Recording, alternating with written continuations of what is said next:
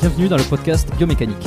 Je suis Jérôme Cazerolle, ostéopathe à Montréal, et dans ce podcast, je vous propose de partir à la rencontre de sportifs, d'athlètes et de spécialistes de leur domaine. Pour mieux comprendre la mécanique du corps et de l'esprit, pour vous aider à être plus performant au quotidien, et surtout en meilleure santé.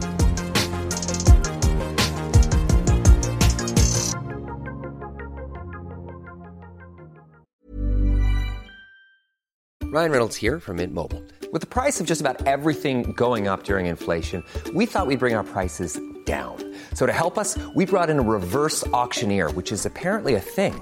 Mint Mobile unlimited premium wireless. Ready to get 30, 30, bit to get 30, bit to get 20, 20, 20, bit to get 20, 20, bit to get 15, 15, 15, 15 just 15 bucks a month. So, Give it a try at mintmobile.com slash switch.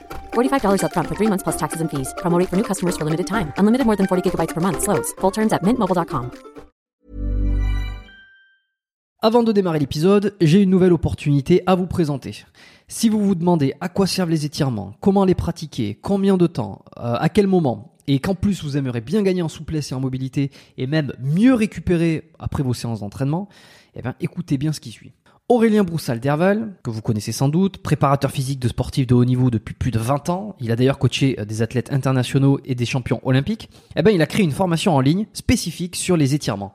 Et cette formation, elle s'adresse tout autant aux coachs qu'au grand public et aux personnes qui veulent mieux se comprendre, qui veulent euh, apprendre des choses sur leur corps, sur eux-mêmes, qui veulent améliorer leur santé et surtout qui veulent conserver leur capacité physique le plus longtemps possible. Car dans cette formation, on apprend plein de choses. On apprend comment intégrer les étirements dans vos échauffements pour gagner en performance, comment pratiquer les étirements pour gagner en souplesse, mais aussi comment utiliser les étirements pour mieux récupérer, car pour chaque cas, les manières de faire sont différentes. Et Aurélien vous explique tout dans la formation, et il donne même des protocoles et des exemples précis sur comment faire selon chaque objectif.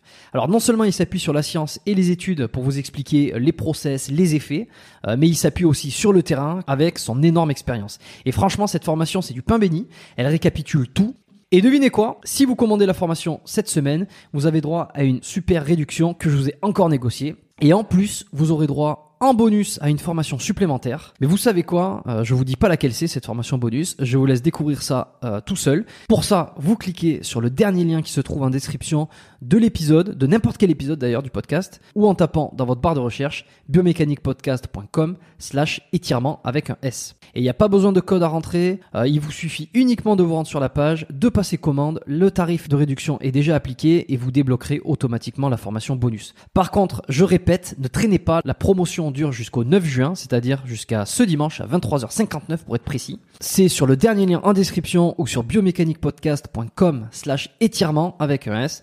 Passez à l'action, envoyez-moi un petit message pour me dire ce que vous en avez pensé. Et maintenant, placez l'épisode. Bon, bonjour, bienvenue à tous dans le podcast Biomécanique avec Jamo Nézar aujourd'hui, euh, Jamcore, Jamcore DZ, euh, plein de noms. Euh, tu, vas, tu, vas, me dire un petit peu ce que ça signifie. Mais d'abord, bonjour Jamo et puis bienvenue sur le podcast. Merci, super gentil de ta part de m'avoir et merci pour l'opportunité. super gentil, Jérôme. Faire des, des, podcasts et partager mon savoir et les choses par lesquelles je suis passé dans ma vie est une chose que j'adore faire pour vraiment essayer d'inspirer les gens et, les éduquer. Mmh les éduquer. Donc, faut, des fois, il faut m'excuser, je parle mon français des fois parce qu'à force de parler anglais, j'ai tendance à penser toujours en anglais. Mais euh, je commence à le reprendre tout doucement. Ouais, et euh, bon, mais euh, tu parles aussi arabe, français, anglais, parce que tout ça, c'est ton parcours aussi, ton parcours de jeunesse, on va y revenir un petit peu. Et euh, tu parles d'inspirer les gens, c'est vrai que tu inspires euh, pas mal dans tes vidéos aussi, parce qu'il y a certaines de tes, de tes vidéos que tu fais sur YouTube qui sont pas uniquement euh, sur le, la, muscu pure et dure, de comment s'entraîner, mais qui sont aussi un petit peu le, mindset, la façon de penser. et je pense que ton parcours, il, va, il va résonner à ce niveau-là. Et puis on t'a pas trop vu dans des podcasts, il me semble. Hein. Je sais pas si je me trompe. Tu sais, j'ai commencé, plutôt j'ai commencé à faire des podcasts durant le Corona au début, euh, début de l'année passée. Euh, euh, J'en ai fait deux ou trois. Euh, je crois que j'ai fait un avec, un avec Body Time, un avec Chris Keller, Chris Keller et un, un Body Time et Julien, Julien Cagliarini. Et eux, oui, d'accord. J'en ai fait quelques-uns, mais tu sais, les podcasts, c'est un art. Tu sais, je euh, j'étais en train de vraiment les découvrir comment faire un podcast et, et apprendre à interviewer les gens proprement. Donc, à la fin, je commençais vraiment commencer à m'habituer à, à, les faire.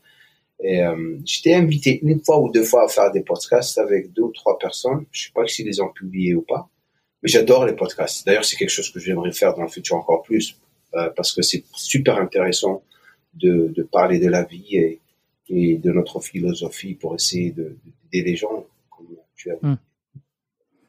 Ouais, Julien Caglierini, que j'ai eu la chance de recevoir sur ce podcast il y a plusieurs mois maintenant, hein, qui avait partagé aussi son, son histoire, euh, euh les compétitions qu'il avait fait, son expatriation. On avait parlé de muscu et de euh, les soucis au dos qu'il avait eu aussi. J'ai de bons retours sur cet épisode. J'aimerais beaucoup avoir euh, euh l'occasion de discuter avec Alex et PJ de Bodytime aussi, mais pour le coup, je pense qu'ils sont pas mal occupés, donc ça va pas être facile d'aller le rejoindre. Ah, tu peux, tu peux les approcher, ils sont très très ouverts. Moi, j'adore travailler avec eux. C'est des personnes qui sont vraiment, vraiment tout le temps à l'écoute de faire des choses avec les gens. Euh, c'est juste hum. prendre le moment. Maintenant, ils sont qui sont papa et euh, c'est pas comme avant, mais si, si je leur parle de ton podcast, euh, je suis plus que sûr qu'ils le feront. C'est juste une question de temps. Bon, ben c'est super. Euh, je te laisse te présenter peut-être euh, rapidement pour débuter. Alors, je m'appelle Jamo euh, Nézard. J'aime pas trop parler de moi. Euh, j'ai 54 ans, 55 ans en décembre. Euh, je suis né en Algérie, à l'est de l'Algérie.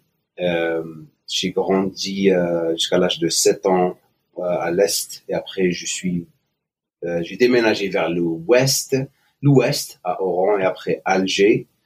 à partir de l'âge de 9 ans jusqu'à l'âge de 21 ans où j'ai quitté l'Algérie euh, après mes études biomédicales pour devenir un culturiste professionnel. Et j'ai réalisé le rêve après, euh, je sais pas moi, 15 ans, 17 ans, non, 15 ans, voilà, 15 ans de boulot. Et euh, j'étais basé en Angleterre. Et euh, le reste, c'est une histoire incroyable parce que j'ai, j'ai avec, euh, en étant culturiste professionnel, j'ai eu la, la, la, possibilité de voyager tout le monde et, et vivre dans en Australie et, et ici, bien sûr, aux États-Unis, que je, ça fait presque, waouh, ça fait presque 20 ans que j'habite ici maintenant. Et, et le reste, c'est, c'est une histoire incroyable parce que je suis passé partout pour arriver là où je suis arrivé. Euh, j'adore ce que je fais. Euh, et c'est tout quoi. Je suis très spontané. Tu sais, les, histoires viendront avec mm. les questions que tu vas poser, donc je pourrais plus. Lorsque les gens me disent présente-toi, j'aime pas trop parler de moi. oui, ça fait C'est toujours un petit peu le passage euh, que j'essaie d'avoir pour démarrer ces épisodes parce que ça permet de rebondir sur quelques trucs. Et déjà, tu vois, j'ai euh, un premier élément. Euh, j'avais vu que tu avais fait des études en biologie et je voulais savoir T'es allé jusqu'au master ou comment ça s'était passé avant que tu décides non, de non, vraiment du body? C'était première année biomédicale parce que tu sais, j'avais un bac sciences. Donc moi, ce que je voulais faire, c'était bizarre. Je voulais faire, je voulais devenir pilote. Euh, mais euh, pilote, il, il, fallait avoir le bac, le bac maths. Euh, donc, euh, j'ai pas eu le bac maths, c'était scientifique. Et après ça, donc la seule chose que je pouvais faire, c'était docteur ou vétérinaire. Donc, je suis passé parti pour docteur. Mais durant ces, ces années, un an et demi, j'étais pas vraiment, c'était pas quelque chose que j'aimais. Donc, j'étais vraiment, c'est là où j'ai commencé à faire de la musculation. Je me suis retrouvé en train d'apprécier la musculation. Pour, je voulais faire coach. Je voulais faire coach. Après, je voulais, je, veux devenir entraîneur. Donc, euh, je suis parti à l'institut euh, de l'ISTS de sport et performance euh, à Alger pour passer l'examen. Et bizarre parce que j'ai tout bien fait et ça s'est avéré que j'ai pas passé mon examen. Je suis devenu comme un fou. Et euh, de cette période, j'ai décidé de quitter mes études en biomédical et, devenir culturiste professionnel. Mais ce qui est bizarre, c'est que euh, 20 ans après, je me retrouve à l'ISTS en train de faire un séminaire pour tout le monde en Algérie. Et j'ai dit à toute l'audience, 300 personnes, j'aurais dit, mon rêve était de, de, de, de devenir coach ici. Et on m'a jamais donné cette opportunité. Me voilà aujourd'hui, me voilà aujourd'hui en train de faire un séminaire pour tout le monde ici. Et ça faisait un petit peu bizarre de me retrouver là-bas, une place euh, où je voulais vraiment faire partie de lorsque j'étais jeune.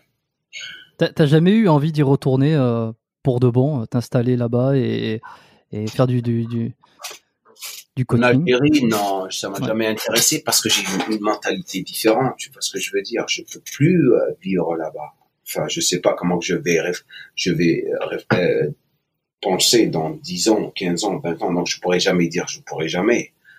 Euh, j'ai toujours été, été euh, l'aventurier, si ça se dit, si ça, se dit. Hmm.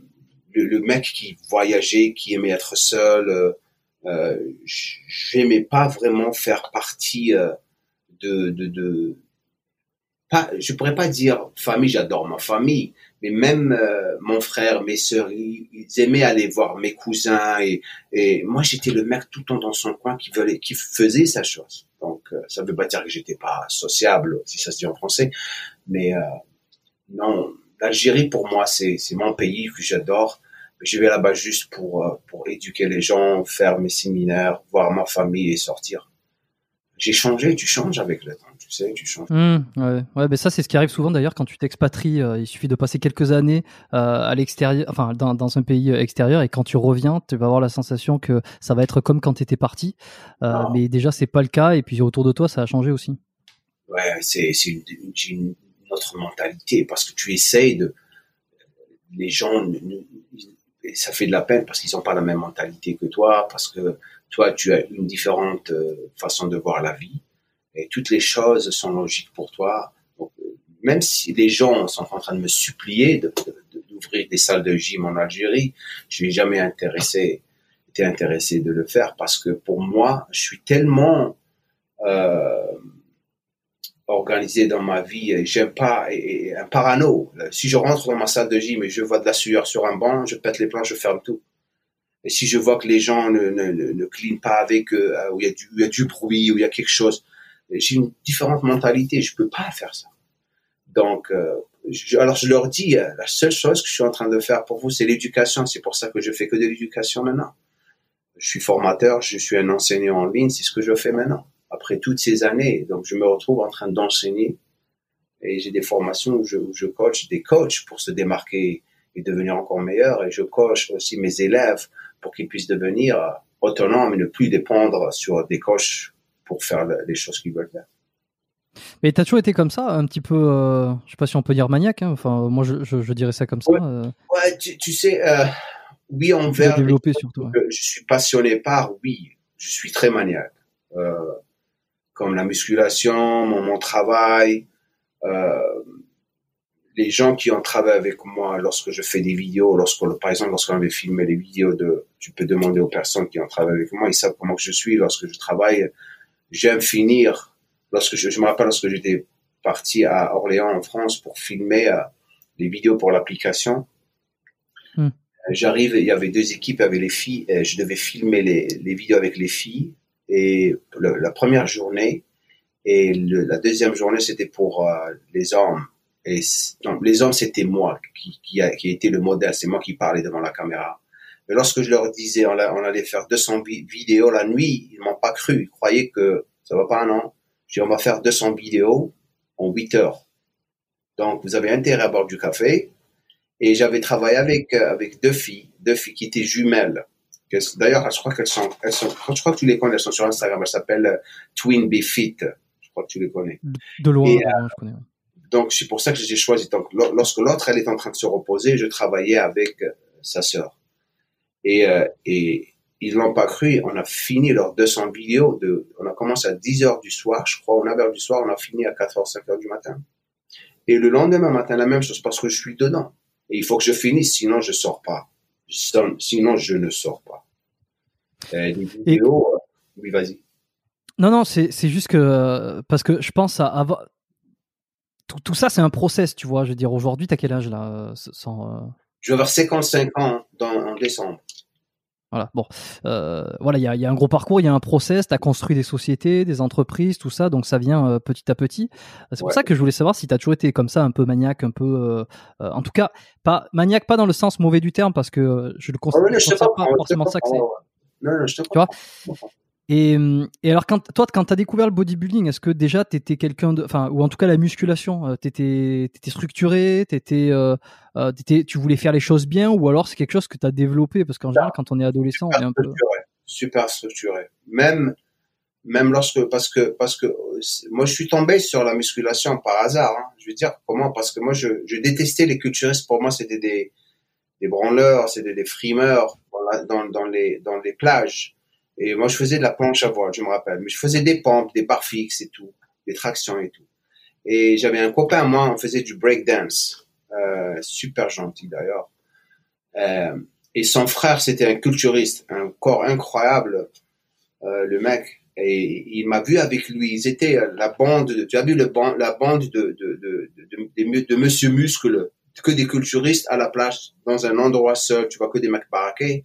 Et je sortais de la plage j'étais avec mon copain de la mer, pardon, et, et, son frère me voit, il me dit, waouh, mais t'as un super physique, pourquoi tu veux pas la culture? C'est qui, lui? Il m'a dit, c'est mon copain Jamo.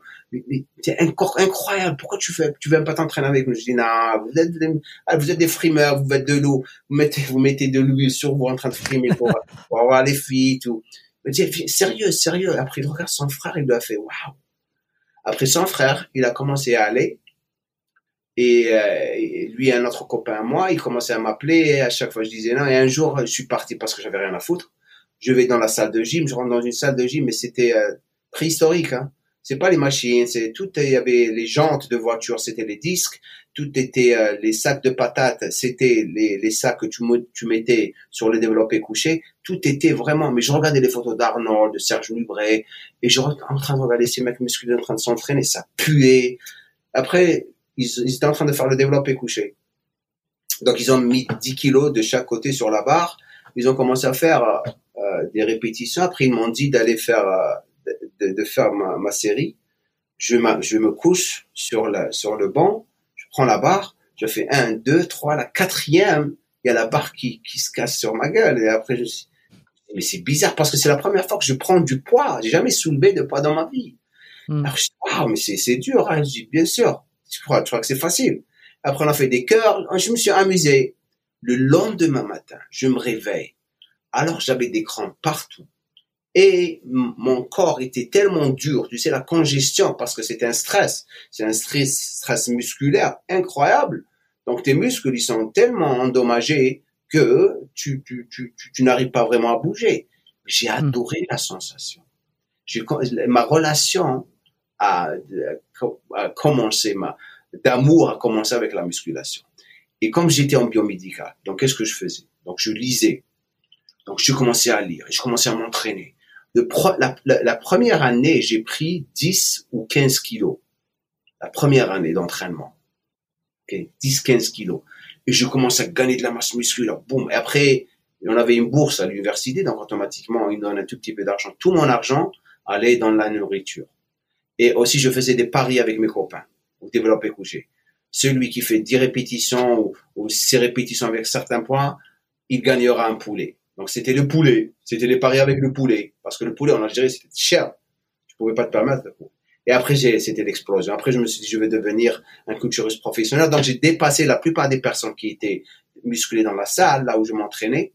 Et lorsque je, je leur avais dit qu'un jour je vais être sur la couverture du monde du muscle, avec 48 de bras, ils ont tous commencé à rigoler. Et je l'ai dit en 88, je crois, 88, ok? Et en 95, 95, je l'ai réalisé. La couverture du monde du muscle avec 48 de bras. Ah bah c'est pas mal, bah ça, ça répond aussi à ce que je demande souvent, c'est la première expérience dans une salle de sport. Ouais. Pour le coup, euh, euh, toi, t'as marqué, t'as eu le déclic en fait. Enfin, t'as eu le déclic. Un, dit, euh, un, déclic incroyable parce que tu, tu, tu passes par certaines périodes, tu passes par des choses intéressantes. Même moi, même maintenant, tu sais, je repasse, je, tu sais, j'ai, j'ai des nostalgies, je pars dans le passé, des choses par lesquelles tu as fait et tu, tu as appris beaucoup de leçons et tu te retrouves maintenant en tant qu'entrepreneur en train de faire la même chose, euh, qui est en quelque sorte la même chose envers ce que tu veux réaliser. Et, tu te dis, tu peux pas faire les mêmes fautes que j'avais faites lorsque j'étais culturiste, Donc, il faut que tu essaies de travailler et vraiment être encore plus assidu et plus déterminé pour réaliser ce que tu es en train de faire. Parce que des fois, tu, des fois, toutes les erreurs que tu es en train de faire, tu apprends de ces erreurs. Donc, tu te corriges et tu continues à travailler sur la, perfection de ton physique parce que mon physique était devenu quelque chose de, de, de, de, comme une statue que, que je, que je travaillais toute l'année pour sculpter. C'est pour ça que j'avais, j'avais cette, cette euh, notoriété d'avoir un des plus grands, des, meilleurs euh, corps symétriques dans le bodybuilding parce que j'avais une bonne esthétique. J'étais pas le mec, bah, enfin, pour, pour le temps, là, là, dans ma génération, je, je faisais presque 1m80 et je, je pesais sur le podium à peu près 100, 107, 108 kilos. Euh, ça sec, hein. Et, euh, et on, période compétitive, j'allais même à 100, 120, 122 kilos. Et et pour ma taille, j'étais pas vraiment énorme. Euh, Si hmm. j'avais à refaire tout, je resterais à 105 kilos et ne pas ne pas parce qu'à un moment donné, je, suis arrivé à 110 kilos, mais ma symétrie avait souffert un petit peu parce que je voulais jouer le jeu de la masse. Et chacun est, fait différemment, comme tu le sais. Et mon corps était bien à 105, 104 kilos, incroyable, les proportions, tout était beau. Hein. Hmm. Et, donc, euh, tu apprends, j'ai appris beaucoup de leçons dans ma vie. Donc, lorsque je vois les jeunes maintenant, les culturistes maintenant, et, je, sais, je, sais ce qui les choses qu'ils sont en train de faire et, et les choses qu'ils ne doivent pas faire. C'était qui tes modèles euh, euh, quand tu as démarré cette première année, là, quand tu découvres le, body, euh, tu te dis ça y est, euh, je veux faire ça. tu voulais ressembler à qui Et puis c'était qui les têtes d'affiche à ce moment? Alors, on a tous vu Rocky. Rocky, il était super cool. Ok? Et après, j'ai vu Arnold. Arnold m'a pas vraiment, vraiment trop impressionné. Je sais pas pourquoi. Peut-être c'était ah. Non, pas du tout. C'était peut-être c'était Peck. Après, lorsque je l'avais rencontré, je dis ah c'est toi. Je me rappelle lorsque je l'avais rencontré pour la première fois, je regarde comme ça, il était venu, euh, on était dans un une expo, il arrive comme ça, il me regarde, je dis ah beau physique. Euh, Qu'est-ce qu'il a dit? Nice physique. Euh, je dis merci. Et après je lui dis rich. Qu'est-ce que je dis? Look, I said looking rich. He said looking good, nice physique. And looking rich. Je dis tu as la riche en ce moment. Il m'a dit comment ça rigoler. Non, lorsque je l'avais vu la première fois, c'était ses biceps qui m'ont attiré, ses pecs, pas ses, jambes, ben, pas vraiment. Mais moi, j'ai toujours été attiré par, euh, par Bob Paris et Francis Belfato et Lihane, Lila Brada. Ça, c'est les physiques qui m'ont vraiment, vraiment ébloui. Lorsque j'ai vu Bob Paris pour la première fois et Francis Belfato, je suis devenu comme un fou. Je dis, ça, c'est un physique. Parce que j'ai le même physique. C'est similaire à ces physiques lorsque j'ai rencontré Bob Paris pour la mm. première fois, on a eu une mauvaise expérience avec Bob Paris. Mais, mais Bon Fatou, je l'ai pas encore rencontré. Qu'est-ce qui s'est passé? Attends, attends, qu'est-ce qui s'est passé? Ah, Alors, Bob Paris, c'était, euh, j'étais en train de filmer une vidéo à Walls Gym avec Joe Gold, euh, qui est mort maintenant, à, à Venice. Et euh, le gars était en train de filmer, me filmer. Et je sais que Bob Paris, il passait par une mauvaise période euh, il n'était pas bien dans sa peau et tout. Et à un moment donné, il a commencé à gueuler. Il a dit eh, ne me filme pas. Il m'a en train de regarder. Je dis le mec a dit mais t'as pas besoin de gueuler. On n'est pas en train de te filmer. Je suis en train de le filmer. Et moi, je l'ai vu. Je voulais vraiment aller lui parler parce que je lui avais dit je suis un très grand fan. J'adore ton physique et tout. Après, parce que j'ai vu ça, tu sais, ça m'a vraiment, ça m'a vraiment Hmm. Ça, c'est dur quand t'as la, la personne que que t'admirais, euh, t'es déçu. Quoi. Quelqu'un, ça m'a déçu, tu vois. Mais tu comprends, tu sais, euh, la chose que les gens ne comprennent pas, c'est que lorsque tu es dans cette position, parce que c'est pas comme maintenant. Maintenant, les gens me rencontrent sur les salons. Tu vois, oh, putain, comment tu es, tu es super cool, t'es pas comme les autres, t'es comme quand on te voit dans les vidéos, t'es comme la même chose devant nous. Je dis, comment, j'ai jamais compris, Comment tu t'attendais à quoi? Il m'a dit euh, tu ne parles pas, tu dans ton coin comme les autres parce que mm. certains youtubeurs ils croient que c'est des superstars. Je dis mais non, on va tous dans le même trou. D'ailleurs, je rigole plus avec eux lorsque je les rencontre et, j'ai une super relation avec mes, mes followers. Mais dans, dans le bon vieux temps, c'était différent parce que lorsque tu regardes quelqu'un, tu le vois dans les magazines. Donc lorsque, lorsque tu le vois devant toi, tu te dis, waouh, c'est, mais c'est lui, c'est pas comme, comme, comme maintenant. Et tout le monde est une star sur Instagram. Tu as accès, les gens ont accès à toi rapidement. Dans le bon vieux temps, les, en, quelque sorte, on a fait plus de valeur parce que les gens te voient dans les magazines et devant toi, c'est un rêve qui devient une réalité. Moi, des gens qui me voient qui pleurent, ils pleurent. Je pourquoi ils pleurent? J'ai jamais compris. C'est parce que tu les as inspirés et même maintenant, ça arrive avec les followers. Mais avec Bob Paris, j'étais vraiment déçu. Euh, les autres, tout le monde que j'ai rencontré, super gentil, super gentil. J'ai, j'ai Samir Banout, Mike Christian, Dorian bien sûr, qui était un copain, copain d'entraînement. J'ai passé beaucoup de temps avec lui, une super relation. Euh, qui encore Tout le monde, tout le monde. Flex Wheeler, Kevin LeBron, euh, on se connaît mais on s'est jamais rencontré. Sean Ray, la même chose. Euh, mais c'est différent, différent non, du, du, du nouveau temps.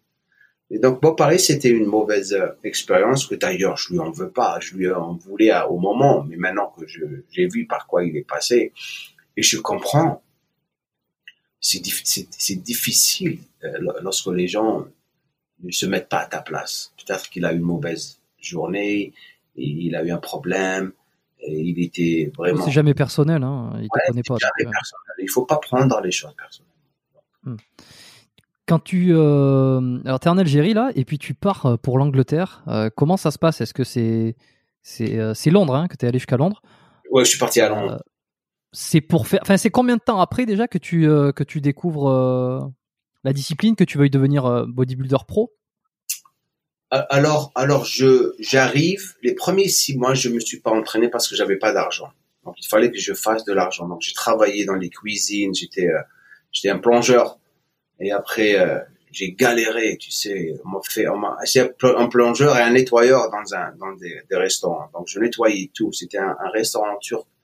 Le mec, il m'a fait nettoyer tout. Mais le mec, c'était, j'étais comme un esclave.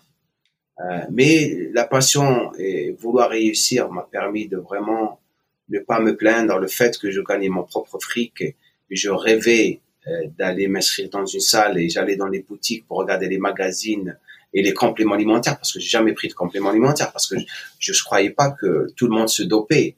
Euh, ce que tu voyais dans les magazines, pour moi, étaient les, protéines et les, compléments alimentaires de Joe Wader.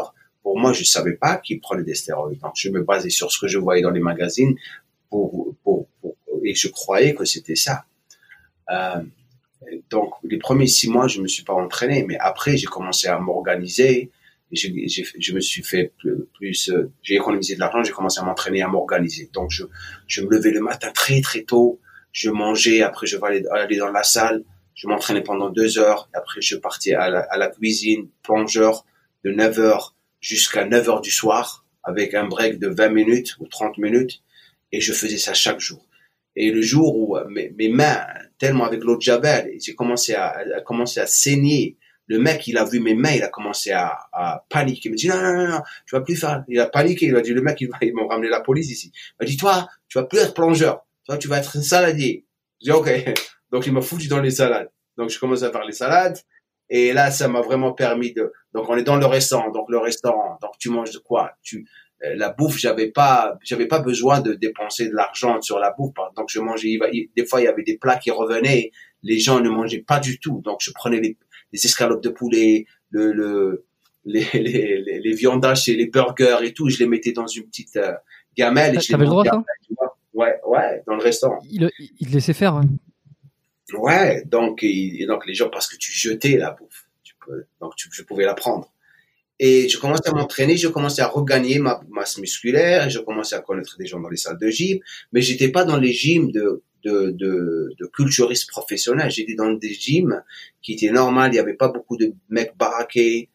Et après, lorsque j'ai découvert les salles des mecs baraqués, des professionnels, c'est là où j'ai vu des pros devant moi, mais j'ai rien compris. Le premier pro que j'ai vu devant moi, c'était Selwyn Cottrell. C'était un Anglais qui a battu Dorinier, sont les champions d'Angleterre. Le mec, il était énorme. Mais il était quand même bateau. Énorme. Je dis, comment que ça, j'étais en train de regarder comme ça, bouche bée. Comment que quelqu'un peut être, aussi gros. énorme. Le mec, il faisait 1m85 ou 1m90, il pesait 165 kilos. Énorme, un dos incroyable. Et après, il a commencé à me parler. Et moi, je comprenais pas trop anglais. Il regarde mon physique, il me dit, je vois, maintenant je sais ce qu'il a dit, parce qu'il était devenu copain après, après 7 ans, 8 ans, il devient un de mes meilleurs copains. Euh, juste pour te montrer comment que la vie est bizarre, la vie est bizarre. Hein. Il me regarde mon physique, il me dit, toi, tu as des beaux abdos, tu as des beaux pecs, et c'est ce qui va te faire gagner les compétitions si tu fais de la compète. Tu dois faire de la compète. Et moi, j'ai pas compris. Je dis à mon copain, qu'est-ce qu'il qu'est-ce qu'est-ce qu'il est en train de raconter? Après, il me dit, lorsque je te dis, tu as des beaux abdos et des beaux pecs, tu dis merci. J'ai rien compris. Après, mon copain, il m'explique. Et je dis, ah, ok, merci, merci, super gentil. Après, c'est là où j'ai compris. Il m'a dit, tu as des abdos plats, tu as des beaux pecs. Tu vas avoir l'impression, lorsqu'on te regarde, les juges vont voir que tes pecs et tes épaules. Et ta taille, elle va être de plus en plus fine parce que c'est une illusion. Et je me rappelais tout le temps de ça. Tout le temps de ça. Et lorsque tu vois les physiques maintenant, regarde maintenant comment que les, les physiques sont tout complètement foutus avec les beats qui sortent et tout. Lorsque le beat sort, ça enlève tout du physique. C'est affreux. Parce que dans le bon vieux temps, la première des choses, je me rappelle lorsque je me mettais sur les podiums, lorsque j'ai gagné d'expérience, c'est mes abdos qui faisaient attirer l'attention des juges. Boum, il t'appelle directement, t'es le premier. S'il t'appelle le premier, ça veut dire que tu vas, t'es le gagnant. C'est comme ça que tu Ça, c'est parce que tu les avais symétriques, tu les avais, euh, avais la taille fine. C'est les symétries, c'est la taille, c'est la largeur des épaules. C'est après j'ai commencé à travailler vraiment stratégiquement. Euh, dans ma tête, je, construisais mon physique. D'ailleurs, c'est ma, c'est ma, c'est ma, c'est ma blessure qui m'a retardé, euh, retardé pour gagner les, compétitions pro. Et après j'ai pris le pec, hein. Ouais. Tu fait le pec, le pec droit, c'est. Tu fais péter le pec au développé couché. Et tu sais pourquoi enfin, Je le savais pas parce que j'avais pas le savoir. Non, c'était euh, à cause du banc et parce que j'ai des clavicules qui sont très très larges. Donc automatiquement, euh, j'ai des. C'est pour ça que j'ai un beau dos. J'ai des clavicules larges, une cage thoracique un tout petit peu ample, pas trop, et j'ai des bras qui, qui étaient longs. Donc par rapport à, à la largeur du banc, ok, euh, mes omoplates ils sont très très mobiles. C'est pour ça que je peux vraiment contracter mon dos. Mon dos, j'ai bien très bon dos mais, lorsque tu as des clavicules qui sont larges, tu peux pas garder la cage thoracique haute. OK Et mes omoplates, ils se sont effondrés avec la charge. Et je me rappelle comme aujourd'hui. Hein. Et j'ai pensé à la blessure trois jours avant et je me fais péter la Je faisais 180 kilos au, euh, au développé couché. D'ailleurs, et la, la bêtise que j'avais faite, c'est que je commençais à vraiment gagner beaucoup de masse musculaire et j'avais pas fait le développé couché pendant pendant quatre ans parce que je me rappelle, je voulais plus le faire et je me suis focalisé sur les haltères et ça marchait super bien pour moi. Donc, cette, l'année 1999, j'ai commencé à gagner beaucoup de masse musculaire. Je me suis dit, je vais même revenir au développé couché, comme un con. Et parce que je l'avais pas fait pendant quatre ans, et parce que je, je me suis pas entraîné les, euh, les pecs pendant six mois, parce que je voulais tellement développer mes épaules, je faisais mes épaules deux fois par semaine parce que je voulais encore plus de largeur, et mon corps arrivait super bien, et, et ça a pété. Et c'était la fin de ma carrière. J'étais jamais la même personne parce que si j'avais pas pété comment comment t'as senti euh, quand ça a pété? Est-ce que ça a fait un tu l'as senti euh, à l'intérieur Ça a fait un bruit? C'est tellement rapide, ça fait ça fait ça, pang, pang, et ça fait pas mal. Hein Après tu dis quelque chose s'est passé. Oh, je crois que j'ai pété mon... Et mon, mon copain, il a pris la barre rapidement, il a reprise rapidement. Et je l'ai fait dans la troisième répétition. C'était pas à cause du poids lourd, comme la vidéo qui est en train de circuler, le mec qui, a essayé de faire au développé incliné. Je sais pas si c'était un, Instagrammeur qui, là, c'était, là, c'était la frime. Moi, c'était pas 180 kilos était très facile pour moi parce que la semaine d'avant, j'avais fait 180 kilos, 5 répétitions développé incliné. Donc, pour moi, le coucher était, j'étais un petit peu fort. Euh, c'était plus le, bon et, la longueur de mes bras le banc était très étroit. Donc ça s'est effondré et c'est là où c'est Et après, et, j'aurais dû aller directement chez le docteur, mais lorsqu'on a vu, parce que tout est venu, tout le monde est venu courir vers moi, j'ai enlevé mon t-shirt, ils sont en train de regarder, mon, euh, mon le, boss de la de la gym m'a dit non, c'est juste un petit, euh, une petite une petite euh, déchirure. Et après le lendemain matin, alors là c'est là où ça a commencé. Ah, ça a commencé à péter partout. Et euh, après je me suis dit non j'ai juste une petite déchirure je vais attendre. Alors que lorsque tu as une déchirure comme ça il faut aller directement au chirurgien. Tu t'ouvres et tu te fais euh, euh arranger le pec mais euh, t'étais complètement désinséré au niveau du tendon ou qu'est-ce qu'il t'a dit le chirurgien ah, j'ai complètement déchiré hein. je l'ai complètement déchiré C'est du, ah ouais, ça, veut dire que tu pouvais plus utiliser, euh, tu pouvais plus faire euh, tous les mouvements de d'adduction du bras. Euh, finalement, tu étais vachement limité. Un tout petit peu, pas beaucoup. J'ai un trou énorme ici. Hein. Fallait juste le réattacher. Hein. Mais tu, après, j'étais plus la même personne. C'est comme je, l'ai dit à tout le monde. C'est comme un cheval qui gagnait tout le temps. Et tout d'un coup, ce cheval se casse, se, se, se, casse la, la gueule et il se blesse, il va jamais courir de la même manière. Parce que les juges, c'est la première des choses qu'ils regardent. Lorsque tu es sur le podium et regarde cette blessure. D'ailleurs, les, les déchirures de PEC, c'est les, les, blessures qui arrêtent, qui détruisent la, qui te font prendre ta retraite. Hein. C'est pas la peine de monter sur le podium. Et écoute, tu sais, les choses arrivent pour une raison parce que si je me suis pas fait cette blessure, je serais pas ici en train de te parler, en train de faire les choses que je suis en train de faire en ce moment. Donc, en hmm. quelque sorte, on dit ici, it's a blessing in disguise. Euh, Comment t'as fait pour euh, récupérer de cette blessure après euh, T'as eu un protocole T'as as été voir le médecin finalement au bout de, enfin le chirurgien Alors écoute bien, alors la blessure s'est passée six mois avant avant la qualification pour ma carte professionnelle. Donc imagine, soit que tu continues, soit que tu abandonnes. J'étais obligé, j'avais la compétition en six mois, donc il fallait continuer, se préparer ou abandonner. Donc, j'étais obligé d'abord de continuer. J'avais un copain à moi qui était un, physiothérapeute euh, chiropracteur. C'est lui qui a fait les massages. Chaque, je partais chez lui mm. presque deux fois, trois fois par semaine. pas chez, il m'a aidé. Je l'adore, ce mec.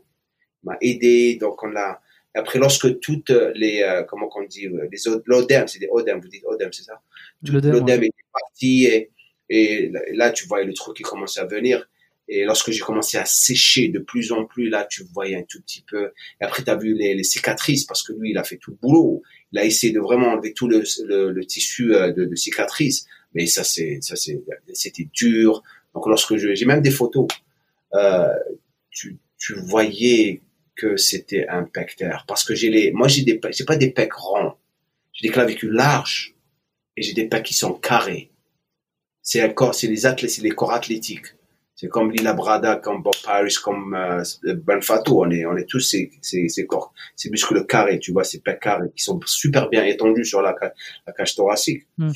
Et, euh, et s'il pète, tu le vois. Tu peux pas le, tu peux pas le cacher euh, comme lorsque tu as un pec qui est rond.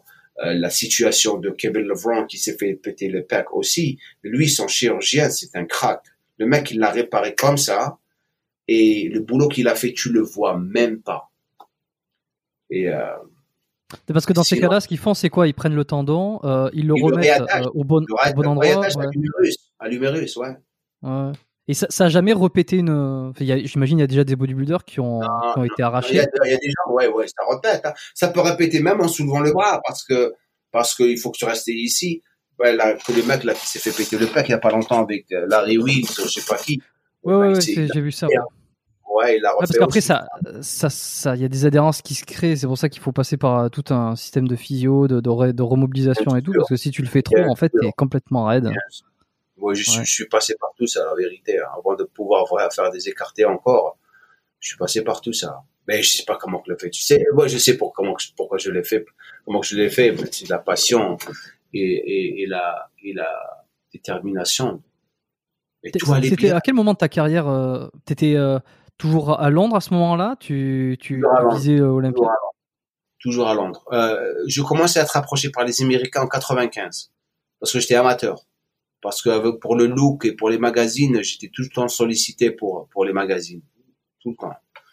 Et euh, et 99, c'est là où j'ai eu ma carte pro au Grand Prix d'Angleterre. Et c'était ma première compétition professionnelle contre Ronnie Coleman et tout le monde. Hein et j'ai fait dixième sur 18 personnes. C'était un super résultat pour la première. Euh, et après, j'ai commencé à préparer pour les autres compétitions, mais c'était jamais la même chose. Après, j'ai commencé à vraiment grimper. C'était entre dixième, neuvième, onzième. Après, le meilleur résultat, c'était, je crois, neuvième au Grand Prix d'Autriche, tout doucement. Parce que ça, ça te prend du temps. Ça te prend du temps. Euh, je commence à me préparer pour l'armement classique et après, euh, c'était, je pouvais plus, j'étais, plus la même personne. Mentalement, j'étais plus le même en 2003, je crois. Et euh, je commençais à gagner plus de masse musculaire, donc j'étais pas bien physiquement. Ma, ma santé commençait à souffrir malgré que je prenais pas trop de stéro. Mais le problème, c'était que lorsque tu deviens professionnel et tu as la saison des, des, des, des compètes, c'est durant toute l'année. Donc, tu peux pas prendre de, de, repos. Et moi, mon corps, je connais mon corps. Parce que je prends pas de repos, il me dit, hey, plus faire ça. Auparavant, je, je prenais les stérols six, euh, euh, cinq mois après la compète. Et après la compète, je me reposais. Je me reposais pendant trois mois. Après, je faisais une petite cure de six semaines, huit semaines. Après, je me reposais encore. Et après, je fais ma cure pour la compète. Mais, euh, mais avec, avec les, compétitions professionnelles, mais tu es, tu es, tu, es toute l'année sur les stéroïdes. Et moi, j'aime pas ça. J'ai jamais aimé les stéroïdes d'ailleurs. Et tu le vois d'ailleurs. Ouais, excuse-moi, je... non, excuse-moi, je t'ai coupé, mais effectivement, tu l'as déjà dit plusieurs fois que c'était pas un truc que tu kiffais. Euh... Comment, comment ça s'est passé la première fois que tu en as pris des stéros euh... Alors, dans, dans, quel contexte et comment t'as explosé? Ouais, puis j'ai pas explosé autant que les que les gens pensent qu'on explose parce que je m'entraînais avec un copain à moi qui s'appelait Justin. Il, il avait 21 ans, j'avais 23 ans, ok? Et euh, il m'a dit, euh, j'étais contre les stéros parce que je savais pas que tout le monde prenait des stéros, comme je t'avais dit. Et en train, il me voyait m'entraîner dur parce que j'étais le mec discipliné et tout. Il m'a dit, je veux m'entraîner avec toi, mais il m'a dit, voilà, euh, je vais commencer mon cycle. Qu'est-ce que tu veux dire par cycle? Il m'a dit mon cycle. Ok, je voulais pas vraiment poser, trop de questions. Et après, euh, je me rappelle, il a commencé à s'entraîner avec moi, on faisait le développé couché. Et le mec, chaque jour, il augmentait de volume comme pas possible. Je dis, mais qu'est-ce qui se passe avec toi? Il mettait 180 au, coucher, il faisait 10 répétitions avec. Shit, man. Il était petit en plus, il était plus jeune que moi. Et après, son corps, il explosait. Après, à un moment donné, il me dit, euh, alors, tu prends quoi? Je dis, je prends quoi? Qu'est-ce que tu veux dire? Il m'a dit, tu prends pas de stéroïdes Je dis, oh non, les stéroïdes, c'est, c'est nul et tout. C'est pas bon pour la santé et tout. Euh, je veux faire ça naturellement. Il a commencé à, à, à rigoler. Je me rappelle comme aujourd'hui. Et je dis, pourquoi tu rigoles? Je dis, tu crois que toutes ces personnes qui sont en train de s'entraîner autour de toi, ils sont naturels? Je dis, oui, pourquoi Qu'est-ce que tu penses? Parce que je savais pas qu'il prenait des stéroïdes, lui. Je dis, oui, pourquoi tu me dis ça? Il m'a dit, viens avec moi. Où est-ce que tu vas? Viens avec moi. Donc, il m'amène dans les, euh, vestiaires. Dans les vestiaires, dans les poubelles, ils ouvrent les poubelles que des seringues. Et le choc, moi, le choc, il m'a dit, tout le monde se dope ici. Et si tu veux réussir dans ce domaine, il faut que tu te dopes. Sinon, tu veux devenir professionnel? Je dis, ouais, faut que tu te dopes. Il faut savoir comment te doper. Faut juste apprendre. Et ça veut pas dire euh, que tu te dopes. Ça t'a pas donné envie d'arrêter, tu enfin ou en tout cas, euh, tu as réfléchi un peu? Ça m'a choqué, ça m'a choqué et j'étais vraiment obligé de faire, prendre une décision parce que j'avais ma mère de l'autre côté qui était infirmière et elle commençait à me dire les stéros c'est pas bon, si tu prends des stéros, tu n'es plus mon fils. Donc c'était en quelque sorte une décision que je devais faire donc, j'ai décidé de prendre un tout petit peu et voir comment je, je, je, vais réagir. Et je me rappelle ma première cure, j'avais pris du décadurabolin et un petit peu de dianabol, c'est tout. Et après six semaines, je commençais à gagner cette retention d'eau et aussi cette congestion qui n'allait pas. C'est ça la différence entre la personne qui est naturelle et la personne qui est stéroïdée, c'est que tu gagnes. La congestion, elle va pas, elle va nulle part. C'est pour ça que les maquis sont tout en. Et, euh, mais je ne me suis pas senti bien vers la fin. Donc j'ai arrêté pendant trois mois. J'ai continué naturel. Et après. Pas tout perdu? Hmm, J'ai perdu la retention d'eau parce que j'étais pas dedans pendant un bon bout de temps. Tu vois ce que je veux dire? J'ai perdu la retention d'eau, mais je me suis pas senti bien. Après, j'ai commencé à m'entraîner avec d'autres personnes qui étaient plus intelligentes et j'ai fait ma première compétition et j'ai pris un tout petit peu. Je crois, je me, je me rappelle, j'avais pris du Primo et de la Navarre. Parce que c'était anabolique, c'était pas androgénique. Les androgènes, ça te fait péter la tête, alors que tu sais pas comment les utiliser proprement. Et je me suis senti bien. Et j'ai fait ma première compétition, mais je cartonne, je détruis tout le monde. Je suis même, j'ai gagné ma classe, ma catégorie, je rentre à la maison, je suis en, partant, il me rappelle. Tout le monde m'appelle, reviens, reviens. Je dis quoi, qu'est-ce qui se passe? Il te, ils te sont en train de t'appeler sur le podium, tu dois faire toute catégorie toute catégorie. Il y a une autre classe que tu dois compétir avec toutes les autres catégories, les poids lourds et les... Je débarque comme ça, je bats tout le monde. Et après la grosse tête. Tu vois, tu fais ta première compétition, tu te prends pour, euh, pour, pour, tu vas, tu vas, tu crois que tu es professionnel. Et cette compétition, c'est la compétition qui introduit ou qui présente les nouvelles stars d'Angleterre. Ça s'appelle les stars de, de demain. Et après, ça a explosé. Donc, mais tu apprends. Donc, je, je, je fais cette compétition, je la gagne, je, je commence à avoir un ego, j'étais con, je n'ai con. Et après, je fais ma prochaine compétition. Et je croyais que j'allais cartonner. Et c'est là où tu apprends. Prochaine compétition, la première c'était en 89, la deuxième en 91. 90, tout ce que j'ai fait, c'est je, je, me suis pas entraîné proprement. Je faisais le camp, les filles, les boîtes, les sorties, et je croyais que j'ai pas besoin de m'entraîner dur. C'est comme ça que je vais, j'ai un physique, je vais faire le moins. C'est comme ça que tu apprends, le moins pour avoir le plus. Donc j'ai pas besoin de me tuer. J'ai pas, j'avais pas encore appris la valeur de travailler dur comme je faisais auparavant. Euh, et je pas, je, je fais ma compétition et j'étais contre, on était, moi je faisais partie de, la meilleure gym euh, de, d'Angleterre, ça s'appelle Muscle Works. C'est là où les plus grands, plus grands d'Angleterre sont sortis. Tu as sept, tu as sept gyms et tu as Dorian Yates seul dans sa gym. C'est les deux seuls gyms. Durant cette période, il y avait une autre gym qui s'appelait Ultra Sport. Et Ultra Sport était tout en concurrence avec Muscle Works Gym. Ça, c'est la gym où j'étais ils s'aimaient pas. Les deux propriétaires ne s'aimaient pas. Il avait six athlètes et là où j'étais, le propriétaire qui était comme un père pour moi avait six athlètes. Donc lorsqu'ils allaient dans les compètes, c'était la guerre. Ils avaient un cas qui s'appelle Herman Jimenez. C'était moitié, moitié anglais, moitié euh, espagnol. Le mec, d'ailleurs, je savais que j'allais compétir contre lui. Mais on m'avait parlé de lui. Et tout le monde, je dis, ah, il va le battre, il va le battre. Il était petit de taille. Moi, je faisais 1m78, 1m80. Lui, il faisait 1m75. Donc, on arrive à la compète, je le connaissais pas. On arrive, on était derrière la colline, je me rappelle comme aujourd'hui. Le mec, il était dans son coin. Il était complètement caché. OK? Je voyais que ses joues.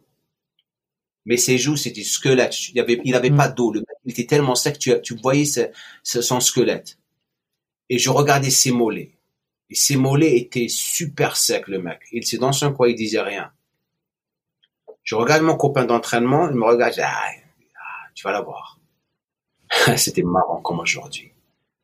Ah, euh, je me mets, donc on a commencé à s'échauffer pour aller sur le podium. Le mec, il arrive, on était devant le miroir et j'entends derrière moi, excuse-moi. Et je regarde comme ça au miroir et c'était lui. Mais tu sais, j'étais, j'y arrivais pas à croire j'ai jamais vu quelqu'un aussi dense, aussi énorme, aussi sec que cette personne durant cette période. J'ai regardé mon copain, il m'a dit, non. Je dis non. Je dis, c'est fini, frérot. J'ai perdu derrière les coulisses. Je vais sur le podium. Ça s'empire de plus en plus. Il était énorme. Mais il m'a détruit. Mais détruit. Et ça s'est empiré parce que dans les, euh, dans les, euh, spectateurs. Maintenant, c'est la guerre entre les deux gyms. Ils allaient se bagarrer. Parce que lorsque j'étais sur le podium, son équipe se foutait de ma gueule. Et moi, mon équipe commençait à la guerre avec eux. C'était, alors, tu sais, mais c'était la honte. La honte. Le lendemain matin, je vais à la gym, je monte sur les escaliers. Les escaliers, je me rappelle. Le boss me regarde comme ça, il me fait ça si tu vas pas t'entraîner, parce qu'il me sponsorise avec tout, hein, si tu vas pas t'entraîner sérieusement, et tu rates les filles, tu arrêtes de faire le con, tu nous as vraiment, vraiment, qu'est-ce qu'il a dit, c'est quoi le mot euh, tu n'as, tu n'as, tu tu as, tu as, tu n'as pas fait honneur à notre gym hier. Parce que si tu veux faire le con, tu te casses maintenant. Je te veux plus ici.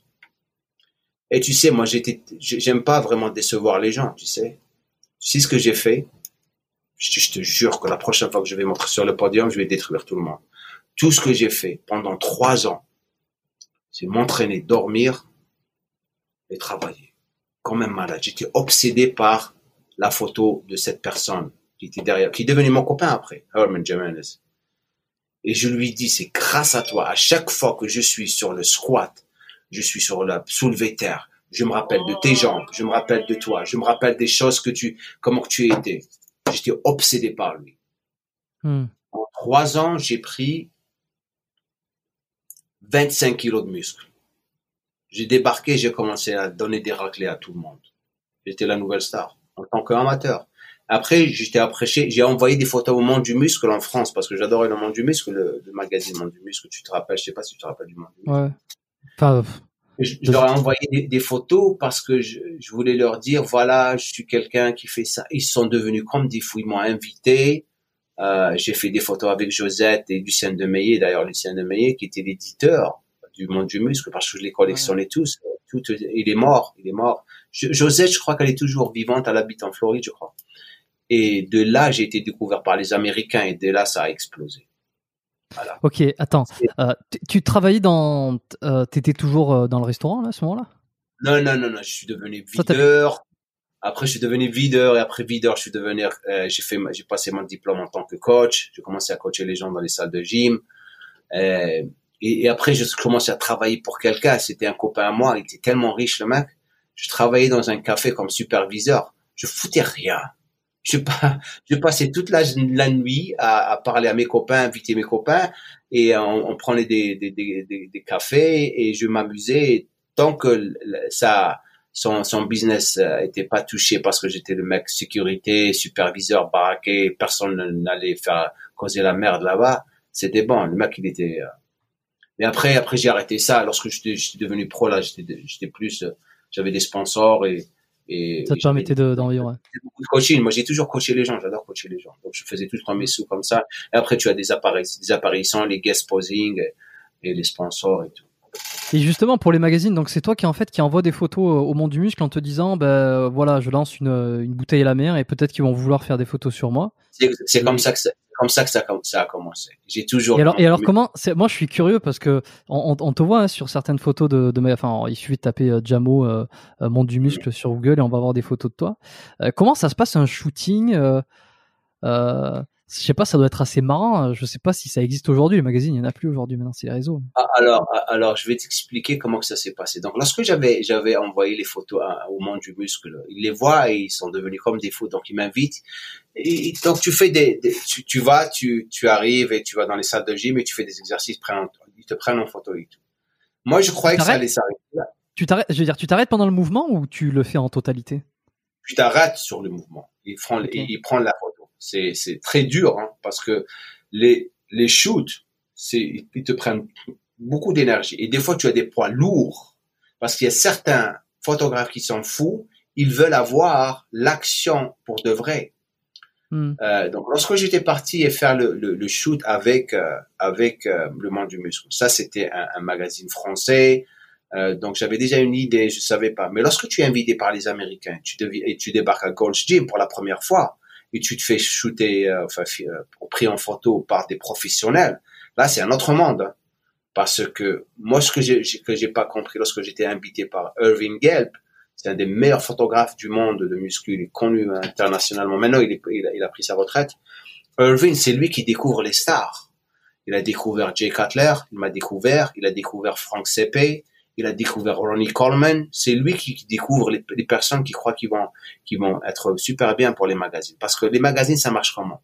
Si tu as une belle gueule, tu as un beau physique, ils te mettent sur la couverture. C'est pour ça que j'ai fait plus de 20 couvertures mondialement.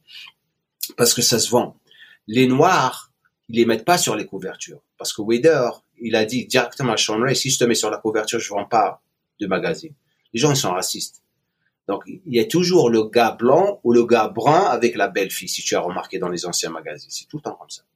Donc, lorsque j'étais arrivé, c'est pour ça qu'ils ont créé Flex, Flex Magazine pour les noirs. C'est les mecs baraqués comme Ronnie Coleman, Flex Wheeler et tout, tout, et, Chris Cormier et tout. C'est pour ça qu'ils ont créé Flex. Euh, donc, lorsque j'étais arrivé aux États-Unis pour la première fois en 95, j'ai fait mes premières photos. Elles sont bien sorties. Mais, mais moi, je savais pas que il, fallait rester en, diète parce que dès que tu commences à manger n'importe quoi, parce que ça fait longtemps que tu es en diète, trois mois ou quatre mois ou cinq mois, et tu commences à retenir de l'eau. Et si tu retiens de l'eau, ils vont pas te prendre en photo. Donc, j'ai fait quelques magazines, j'ai fait quelques, j'ai eu quelques couvertures, mais après une semaine, le photographe m'a dit, ah, Diamant, on peut plus euh, te, te, prendre en photo. Je dis, pourquoi? Qu'est-ce que j'ai fait? Il m'a dit, tu retiens de l'eau, tu aurais pas dû arrêter de faire ta diète. Après, je dis, shit, man pauvre con, va. Et là, il m'a dit, ne t'en fais pas, l'année prochaine tu reviendras. Je dit, ah ouais, tu veux que je revienne? Il m'a dit, je t'adore, tu reviens, il faut que tu reviennes. Et l'année d'après, là, j'étais vraiment sur ma diète. Après, je suis devenu, donc lorsque j'étais revenu la deuxième fois, je me suis fait attaquer par quatre ou cinq photographes. Ça veut dire quoi? Plus de publicité, plus de magazines me veulent. Tu vois ce que je veux dire? Et après ça, j'étais connu le mec qui reste tout le temps en super shape. Ça veut dire quoi? Ça veut dire que les photos vont se faire vendre et ils vont se faire des sous. Moi, je gagnais pas de sous dans les photos, dans les shoots. Je me faisais des sous par rapport à vendre mes photos et c'était de la publicité. Tu te fais mm. pas de sous lorsque tu fais des photos. Le, fait que tu te fais photographier, c'est déjà énorme, papa, parce que pas tout le monde pouvait être sur les magazines. Il y avait des, à un moment donné, il y avait des athlètes, des culturistes qui payaient, qui payaient pour être dans les magazines. C'est fou, hein. Mais comment ça se passe d'ailleurs C'est le, qui c'est qui vous met en relation euh, Est-ce que tu as un cachet euh, à, la, journée, à la photo, au, numéro de vente euh? Non, non, non. comment ça se passe C'est les photographes te te prennent en photo et ils vont chez les éditeurs et ils vendent les photos aux éditeurs comme Joe Wader, comme Rob Kennedy, comme Candy Moreau, comme Candy Moreau c'était l'Espagne, Joe Wader et euh, Bernard, euh, Joe Wader, Bob Kennedy qui est mort, tous les deux ils sont morts et l'autre l'autre gars de, de Development, Blackman, Steve Blackman, c'était les éditeurs donc ils prennent la photo, je dis voilà j'ai des photos oui, oui, oui. Et lorsque tu es, tu deviens très très populaire, après, c'est eux qui leur disent, voilà, il y a Jamo qui arrive, je veux des photos de Jamo. Ramène-moi Jamo, ramène-moi Flex, ramène-moi celui-là. Parce que par rapport aux photos, la réaction des gens, lorsque les gens adorent quelqu'un, ils vendent plus de magazines. C'est comme ça que ça se passe. Ok, et toi, tu euh, tu touches pas, t'es pas payé pour ça au départ. Enfin, en fait, ce que tu n'es pas payé, sauf si tu es de Wader, si tu es quelqu'un de Wader, parce que ce qui s'est passé, lorsque tu deviens un athlète sponsorisé de Wader, parce que vers la fin, j'allais être sponsorisé par lui. Et, euh, et je sais pas ce qui s'est passé. Je crois que euh, il y a eu un, oh voilà, c'est pour ça. J'étais avec, euh, il aime pas, il aime pas que tu fais d'autres photos avec d'autres avec d'autres magazines. Il veut que tu restes avec lui. Je dis voilà, si tu veux que je reste avec toi, il faut que tu me payes. Il était un petit peu radin, le mec. Donc, euh, tous ces athlètes, il les payait pas trop, hein. Sauf si Ronnie Coleman, Dorian Yates, il les a payés un tout petit peu plus. Mais les autres, comme Flex, Flex Wheeler, il gagnait quand même. Il faisait 200 000 dollars par année. Mais les autres, ils étaient à 50 000, 50 000 dollars par année. C'est pas trop, hein. 50 000 dollars, tu te fais taxer sur ça. Ils prennent 40%. Tu te retrouves avec 25 000 dollars par an ou 30 000 dollars par an ta bouffe, elle est à peu près à 400, 400 dollars par, par semaine, 1200 dollars par mois. Hein. Donc tu te fais pas trop de sous. Hein. Hmm. Et, et c'est pour ça que j'ai toujours, j'ai toujours travaillé. Moi, j'aime pas dépendre trop sur. J'ai toujours coaché les gens. J'ai toujours fait euh, des choses qui me permettent de, de, de vivre ma vie. Tu vois. Mais c'était quoi l'intérêt dans les euh, dans ces cas-là pour toi ou pour les autres gars de passer dans les magazines, sachant que t'es pas payé C'est quoi la la publicité, la popularité? c'est la popularité. C'est là où tu demandais pour des guest posing. C'est comme ça que tu vends des photos. C'est comme ça. Guest posing, c'est 2000 dollars, 2500, 3000. D'accord, donc. Euh, ouais, Jay Cutler et Flex Wheeler, ils demandaient 10 000 dollars. Nous, on était à la moyenne 2500, 3000 dollars. Ok, ok, ok, je comprends mieux. Ouais. Et euh, non, c'est assez marrant. Et alors, pendant les photos, en fait, les, les, les, photographes professionnels, ils savent ce qu'ils font. Euh, ils te demandent de faire telle pose, euh, de maintenir telle position, et là, ils prennent à ce moment-là. Voilà, alors tu apprends. Moi, j'ai appris avec le temps, j'ai commencé à apprendre comment faire, comment poser. C'est pour ça que c'était rapide. Donc, je rentre, boum, je fais des poses, je dis, oui, garde ça, garde ça. Au début, je savais pas parce que c'est tout nouveau. Et après, le plus je le ah faisais, le plus je marquais, c'était rapide. Donc, donc, ils savaient comment, c'est pas, c'est pas bizarre au début, euh, tu te sens pas mal à l'aise euh, d'être devant un objectif et. Euh, j'ai toujours été, j'ai toujours été confortable devant la caméra. Regarde comment je suis sur YouTube. me vois ouais, bah, non, non, je te vois pas confortable, mais tu sais qu'il y en a qui, bah, il y en a pour qui c'est plus ou moins inné, il y en a d'autres qui ont dû le travailler ça. Hein. Moi, j'adore. Moi, j'étais un. Moi, j'adore l'audience. J'adore être devant les caméras. Ça, ça me donne une envie de vraiment. J'apprécie lorsque je suis devant les, les podiums. Je sais pas si tu as vu mes vidéos de, de posing. Ah, c'est euh, les gens adorent. Hein. J'aime être. Euh, ouais, ouais, j'adore. Ok. T'as pas, t'as jamais voulu faire du cinéma, comme Arnold? Non, ça m'a jamais intéressé. Malgré que j'ai eu des, des propositions, j'ai fait des pubs. J'ai fait des pubs, une pub en Allemagne de, de, de, de bonbons allemands. J'étais le Terminator. J'ai jamais vu d'ailleurs. On m'a payé, j'ai le Terminator avec euh, comme Arnold. Mais c'était pour des bonbons. Et c'était marrant. Euh, j'ai fait des apparitions dans des films. C'était pas vraiment euh, j'ai été demandé de faire le Scorpion King, je me rappelle. Euh, c'était le premier film que le Rock avait fait. Et comme un con, ah parce que j'étais tellement obsédé par ma carrière, euh, je me rappelle, il faisait le casting à Londres. Et euh, je me rappelle, le casting était le mardi matin. Et le gars qui euh, qui jouait dedans, c'était le gars qui a fait le film La Mamie. Tu te rappelles La Mamie ou je sais pas comment vous dites en français. Euh, oui, La Mamie. Oui. Ouais, ouais, c'était un acteur euh, sud-africain. Oui, et, euh, Brandon. Voilà, lui. Alors lui, j'étais, j'arrivais à la salle de gym où j'entraînais mes clients. Donc je monte à les escaliers, je cherchais un client, je me retourne à gauche, je me rappelle comment aujourd'hui il était sur le vélo, je regarde, je dis, hey, t'es l'acteur là, comment il se, me dit, oui, maman, je dis, oh, j'adore tes films, je parle à tout le monde. Il me dit, oh, qu'est-ce que tu fais ici? Il m'a dit, voilà, je suis en train de faire le casting, on doit filmer le Scorpion King. Je dis, ah, je, je, je, je suis, on m'a demandé de faire le cas, une audition demain. Ah, c'est vrai, il m'a dit. Il m'a dit, ah ouais, le rock aussi, il va être là-bas. Le rock. Je dis, rock, rock. Que j'ai rencontré avant, je savais même pas qui, qui, qui c'était, c'était bizarre. La première fois que je l'avais rencontré, j'étais à Gold's Gym. Je l'avais rencontré l'année d'avant. Et j'étais en train de faire un shoot avec Irving Gelb, il arrive comme ça il me parle, il me dit, hey, what's up, man? Je dis, what's up, ça va? Il me dit, t'as un joli corps. Il me dit, ah, merci, c'est super gentil. Il était super cool. Après, il part comme ça, il parle avec le photographe, il se casse. Après, le photographe, il me dit, tu sais qui c'est celui-là? Je dis, qui c'est? Il me dit, c'est The Rock, man. Je dis, c'est qui The Rock? Moi, c'est un catcheur. Ah, je regarde pas les catcheurs. Moi, j'étais en Angleterre. Moi, je trouve que c'est quand? C'est, c'est un petit peu du cinéma. Après, je regarde un jour, j'étais en, en, Angleterre, enfin, deux semaines ou trois semaines après, j'étais en Angleterre en train de regarder la télévision. Il y avait, il, c'était lui là-bas. Mais je croyais pas qu'il était aussi, euh, énorme et euh, superstar comme il était, super gentil. D'ailleurs, c'est quelqu'un que j'admire beaucoup, spécialement maintenant avec toutes ces choses qu'il fait. J'adore euh, sa façon de voir les choses et la vie et comment qu'il est en train d'évoluer. Incroyable succès. Et ben, il m'avait dit, euh, eh ben, tu, tu peux, tu, le rock va. Je ah, moi, je dis, le rock, il va de là-bas. J'ai perdu. Il m'a dit, non, vas-y. Je ne suis pas parti le lendemain matin. Je suis parti à la salle pour m'entraîner. Je suis même pas parti à l'audition comme un con. Mais l'histoire, ou l'expérience que j'ai pris de ça.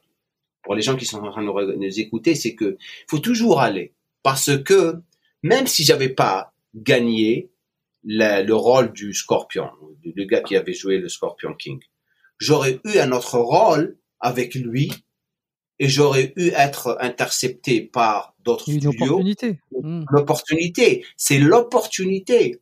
Mais ça, mais tu sais, c'est jamais Lorsque j'étais, lorsque j'avais déménagé ici, aux États-Unis, lorsque j'ai décidé de prendre ma retraite, euh, mon copain il m'a dit pourquoi j'ai un super agent, tu vas gagner de l'argent extra, euh, pourquoi tu vas pas dans des auditions?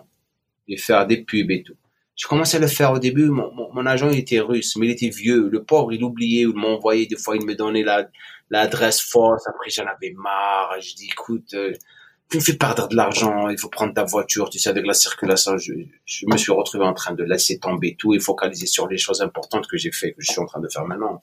La vie, tu sais, pas, moi, je connais des gens ici, euh, ça fait 50 ans, 30 ans qu'ils sont en train de galérer, ils ont tout le temps cette obsession de, de devenir acteur et être une superstar. C'est, je suis à 20 minutes ou 25 minutes de Hollywood. C'est, sérieusement, spécialement avec le Covid et ce qui se passe. C'est, c'est pas beau, hein. C'est-à-dire C'est pas un beau monde. C'est vrai, bon, de toute façon, ils sont tous. Euh, il y a une, grosse hypocrisie. Euh, c'est ça ah que tu dire. Ah, c'est encore pire maintenant. Parce que maintenant, tu as Netflix. C'est encore pire parce que maintenant, Hollywood, c'est parti, c'est parti en couille, comme vous dites. Hein. Parce que maintenant, Netflix et Amazon, streaming, tu sais, les acteurs, ils ont tous quitté Hollywood parce que Netflix leur donne plus de fric. Hmm. Tu vois ce que je veux dire? Le premier gars qui a été chopé par Netflix, c'était Brad Pitt. Il fait plus de films avec Hollywood. Pourquoi je vais aller? Parce que tu sais, ils envoient. le mec, il fait un film avec avec euh, avec avec Netflix. Il se fait payer 50 millions, 60 millions de dollars. Il fait à Hollywood et la moyenne il est 15, 20 millions parce qu'il y a les, pro, les frais de production, il y a le directeur, le producteur, le producteur et tout tralala. Les, les comédiens, je sais pas si tu connais Dave Chappelle. Dave Chappelle, qui, qui fait des qui fait qui fait des, des shows de comédie, le mec il est payé 15 millions, 20 millions, ça c'est les comédiens. Donc imagine les stars d'Hollywood. Ils sont tous, si tu as remarqué, Netflix et Netflix et Amazon. Tout le monde va là-bas parce qu'ils leur, ils leur il les paye un argent fou. Hmm. Mieux que Hollywood. Et là, je, MGM, là, MGM qui va être acheté par euh, Amazon, je crois. Ils vont les acheter. Oui, Amazon, le secteur il est en train de. Ouais, Amazon va acheter MGM d'Hollywood, les studios. Hmm. Et Amazon, qu'est-ce qu'il va faire le Bezos là? Lui, il est super intelligent. Il sait qu'il a sa compétition c'est Netflix. Et je crois qu'il va acheter tous les théâtres de cinéma ici parce que tout le monde, Hollywood ne produit pas beaucoup de films, donc les cinémas ils sont en train de souffrir aussi. Donc ce qu'il va faire, je suis plus que sûr qu'il va faire ça. Il va acheter tous les cinémas. Il va donner les cinémas entrée gratuite pour tout le monde c'est-à-dire gratuit, tu vas payer parce qu'il va prendre ça de, de l'abonnement annuel. Pour les membres Amazon. Voilà, donc tu payes 200 euros, 200 dollars l'année, mais tu peux aller à n'importe quel cinéma, c'est gratuit, mais tu payes juste pour euh, ton Coca-Cola et ton popcorn. C'est là où ils se font le plus d'argent. Hein. Le mec, il est intelligent. Hein. Ah non, c'est fou, ouais. Non, c'est fou. Ok, bon, mais carrière de cinéma, euh, tu penses que bon, ça t'a, échappé, euh, enfin, ça t'a échappé. en tout cas, t'es pas allé cette fois-là. Bah, tu t'en foutais, donc au final, c'est pas si grave. M'en foutais, ouais, ça me dit rien. Et euh, c'est, quoi le, quand t'arrives aux États-Unis euh, Déjà, est-ce que c'était le contexte des photos? La première fois que, que tu vas aux États-Unis, c'était pour un shooting photo, c'est bien ça que tu m'as dit? C'était oui, juste faire des publicités, marketing. C'était pour faire apparaître dans les magazines, faire des interviews avec des des des des, des, des éditeurs Ouais. Euh, j'ai commencé à, à, gagner de l'ampleur, donc je me suis fait découvert par quelqu'un et après lui, les portes se sont ouvertes. Après, j'étais sur, j'étais en Angleterre, je crois que j'étais le, le gars le plus demandé pour les photos et plus connu. Après, bien sûr, Dorian Yates et euh, c'est tout. Hein. Il y avait un autre gars, Ernie Taylor, qui est venu après moi. Il avait pas, ils avaient pas la publicité que j'avais. Hein. Et pourquoi tu décides de t'installer là-bas alors? Qu'est-ce qui te pousse à quitter l'Angleterre? Alors, j'ai jamais été intéressé par les États-Unis. J'adorais Londres, c'était mon, mon pays. J'adore Londres. D'ailleurs, lorsque je vais là-bas, j'adore, j'ai envie de rester là-bas. Mais Londres, euh, c'était parce que je passais par une mauvaise période. Et je me rappelle comme aujourd'hui, j'étais avec Dorian Yates et à chaque fois que je venais ici, on me proposait du boulot. Et euh, je passais par un divorce avec ma femme, lui il passait par un divorce, donc c'était une mauvaise période, on savait pas quoi faire et tout. Après, je, je me rappelle, on était euh, dans un resto, je dis, on, on vient tous de me proposer du boulot aux États-Unis. Il m'a dit, pourquoi tu pars pas? Ah man, je dis, si, changement. Il m'a dit, est-ce que les choses que tu vas faire ici, tu vas les faire là-bas? La seule différence, c'est que tu vas avoir du soleil chaque jour. Hmm. Est-ce que tu aimes être dans le froid et la merde ici Je dis non. Il m'a dit, essaye. Si tu n'aimes pas, tu reviens. Et il avait raison. J'ai pensé cette, la, la nuit à ça et après je me suis cassé. C'était la meilleure décision que j'avais faite. Même lui, il, a, il a ses papiers ici. Il était venu pour s'installer. Il n'a pas aimé. Il n'aimait pas les Américains. Moi, je suis quelqu'un de facile. Tu sais, je suis, euh, je suis très sociable. Euh, je m'entends avec tout le monde. Si la personne ne s'entend pas avec moi, le problème est avec la personne. Tu peux demander à n'importe qui. Hein. J'essaie. Je suis très très tolérant. Et euh, mais lui, si il des choses qu'il n'aimait pas et il n'était pas, il il avait pas honte de le dire. Moi, les gens ne me dérangent pas. Si tu as envie de faire quoi que ce soit, sauf que tu le fais, tu, tu fais ce que tu veux, mais ne le fous pas à ma gueule. Tu vois ce que je veux dire? Et lui, lorsque quelque chose lui dérange, il fait savoir les gens et il se casse. Et maintenant, il est en Espagne. Il est en Espagne, il te dit quand on là-bas, lorsqu'il vient ici, on, se voit, on, prend un pot et on, on se rappelle le bon vieux temps. Et qu'est-ce que tu penses euh, du culte euh, du corps euh, aux États-Unis Est-ce que, bah, de toute façon, maintenant, là, tu es installé depuis un moment, donc je pense que tu peux voir les différences qu'il va y avoir entre la France, peut-être l'Algérie aussi et les États-Unis sur l'entraînement. Le, est-ce que est-ce que c'est forcément sain? Est-ce que c'est ça peut être malsain? Par, Je pense. Alors, toi, tu es du côté Californie. Moi, je pense davantage côté Miami, par exemple, où certains endroits, c'est assez ça peut être un petit peu euh, malsain, quoi. Tu vois, la plastique, la plastique ultime. Écoute, à, la fin de la journée, ok, euh, ça a commencé avec Gold's Gym, ça a commencé avec Muscle Beach et après ça s'est propulsé vers l'ouverture de ces chaînes de gym aux États-Unis partout. C'est comme ça que ça a commencé. Et c'est devenu, euh, depuis les jours de Jane Fonda et, et bien sûr Arnold a, créer toute cette folie. les gens aiment s'entraîner. Euh, et ça, devient un style de vie. Okay. Malgré que certains États ici euh, aux USA, ils sont pas vraiment attirés par les entraînements comme Michigan, l'Ouest, et ils sont, ils sont en mauvaise santé. Donc, si on veut prendre, tu compares Miami et, et, et, la Californie, c'est complètement différent parce que Miami, c'est les Portoricains et les Carabiens et les Latinos, ils sont plus chauds. Tu vois ce que je veux dire? C'est plus chaud. C'est c'est c'est c'est beaucoup de nudité et et et, puis il y a les Cubains tout. Donc c'est ils ont différentes mentalités de comment approcher les corps et tout. En Californie, c'est un petit peu, c'est la démocratie ici, c'est un petit peu puritain mais il y a toujours le style de vie, il y a toujours Hollywood, les acteurs et tout, tralala. Maintenant, si tu prends le, le, l'Est, l'Est, c'est New York. New York, il se rapproche un petit peu de la mentalité des Anglais. Ils en ont rien à foutre. Ce que tu vois, c'est ce que tu vas, ce que tu vois devant toi, c'est ce que tu vas avoir. Et j'adorais leur mentalité. Euh, lorsque j'avais bougé des États-Unis, euh, pardon, dans l'Angleterre, ici, à, en Californie, c'était le choc pour moi parce que moi, les gens étaient double face pour moi. Tu dis quelque chose, mais il fait l'opposé. Et c'est là où j'ai commencé à me rendre compte parce que j'avais j'étais plus, plus ami avec les culturistes de New York et de Boston qu'avec les culturistes des, de Californie.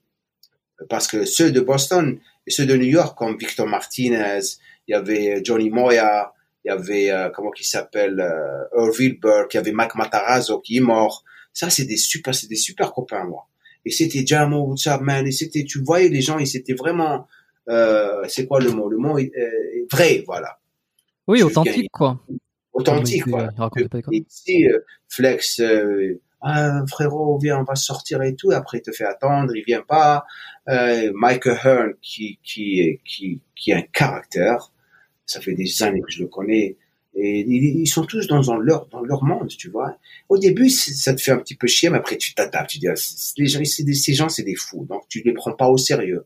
Donc s'ils te disent voilà, on va, on va faire un lunch ou on va faire un déjeuner, je dis ouais, ouais, je sais qu'on va faire un. Genre, alors tu vas pas le prendre au sérieux, tu tu tu, tu prends jamais de, de de, de temps pour eux parce que s'ils ont besoin de toi, là ils sont en train de t'appeler parce qu'ils veulent quelque chose de toi. Maintenant, si on veut comparer la mentalité de musculation en France. On va prendre la France et, par rapport à mon expérience. Euh, la France, lorsque dans les années 70 et 80, euh, il y avait Serge Nubret, il y avait euh, Francis Benfato, il y avait Momo Benaziza, il y avait des athlètes incroyables, il y avait Soel Nouri, il y avait Léonel Sorin, il y avait Michel Vigier, il y avait, il y avait comment qui s'appelle qui s'appelle Thierry Pastel, les physiques, comment qu'ils étaient. Ils étaient des passionnés de la musculation. Jean-Luc Favre, Jean-Luc Favre que j'adore, c'est d'or que je lui parlais il n'y a pas longtemps. Ça, c'était des passionnés de la musculation.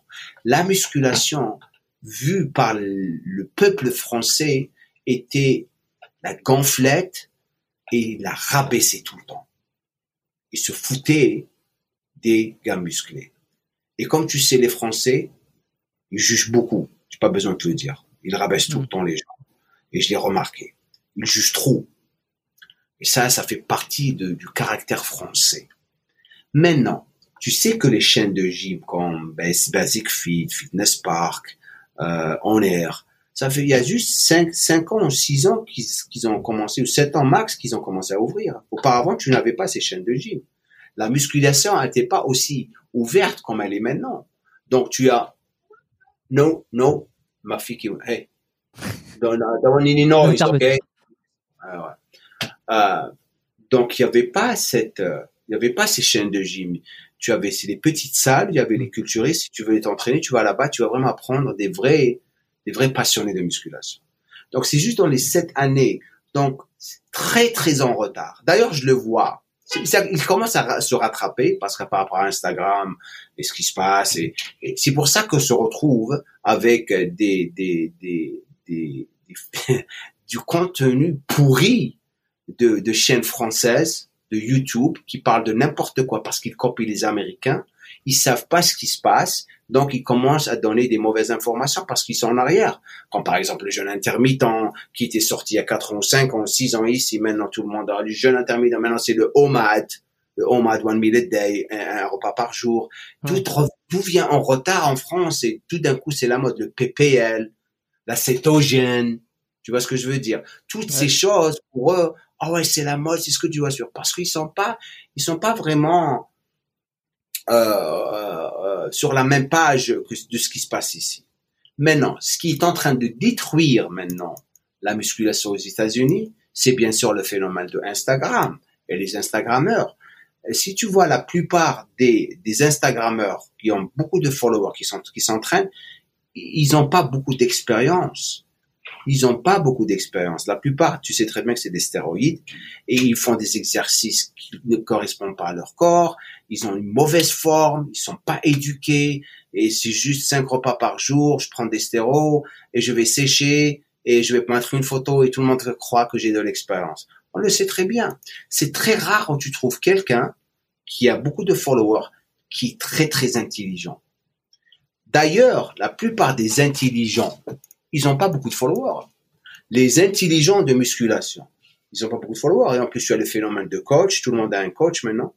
Les professionnels de culturisme, euh, de bodybuilding, tout, tout le monde a un coach. Moi, j'ai jamais compris la situation du coach. Moi, t'as pas de coach Ou t'as jamais, jamais eu de coach J'ai jamais pris de coach. Je prends pas de coach. Mais il y en a qui disent que c'est. Euh, comment, comment que tu vas apprendre? Comment que tu vas apprendre ce qui marche pour toi? Tu l'apprends toi-même, c'est ton corps. C'est pas un coach qui va te dire ce que tu dois faire. Et tu sais comment que le phénomène de coach a commencé. Tu sais comment qu'il a commencé. Ça a commencé avec Flex Wheeler et Charles Glass. C'est Flex Wheeler qui a commencé cette folie parce qu'il était feignant. Flex Wheeler avait très bonne génétique, mais il était feignant.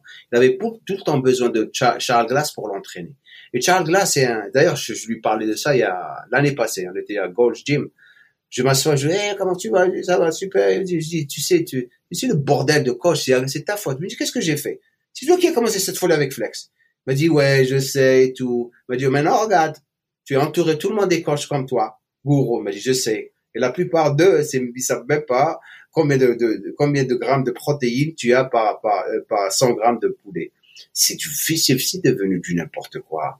Euh, la plupart ils sont en train d'utiliser des stéroïdes pour euh, sécher les personnes ou pour gagner de la masse musculaire et tout d'un coup c'est des professionnels. Et ça fait de la peine.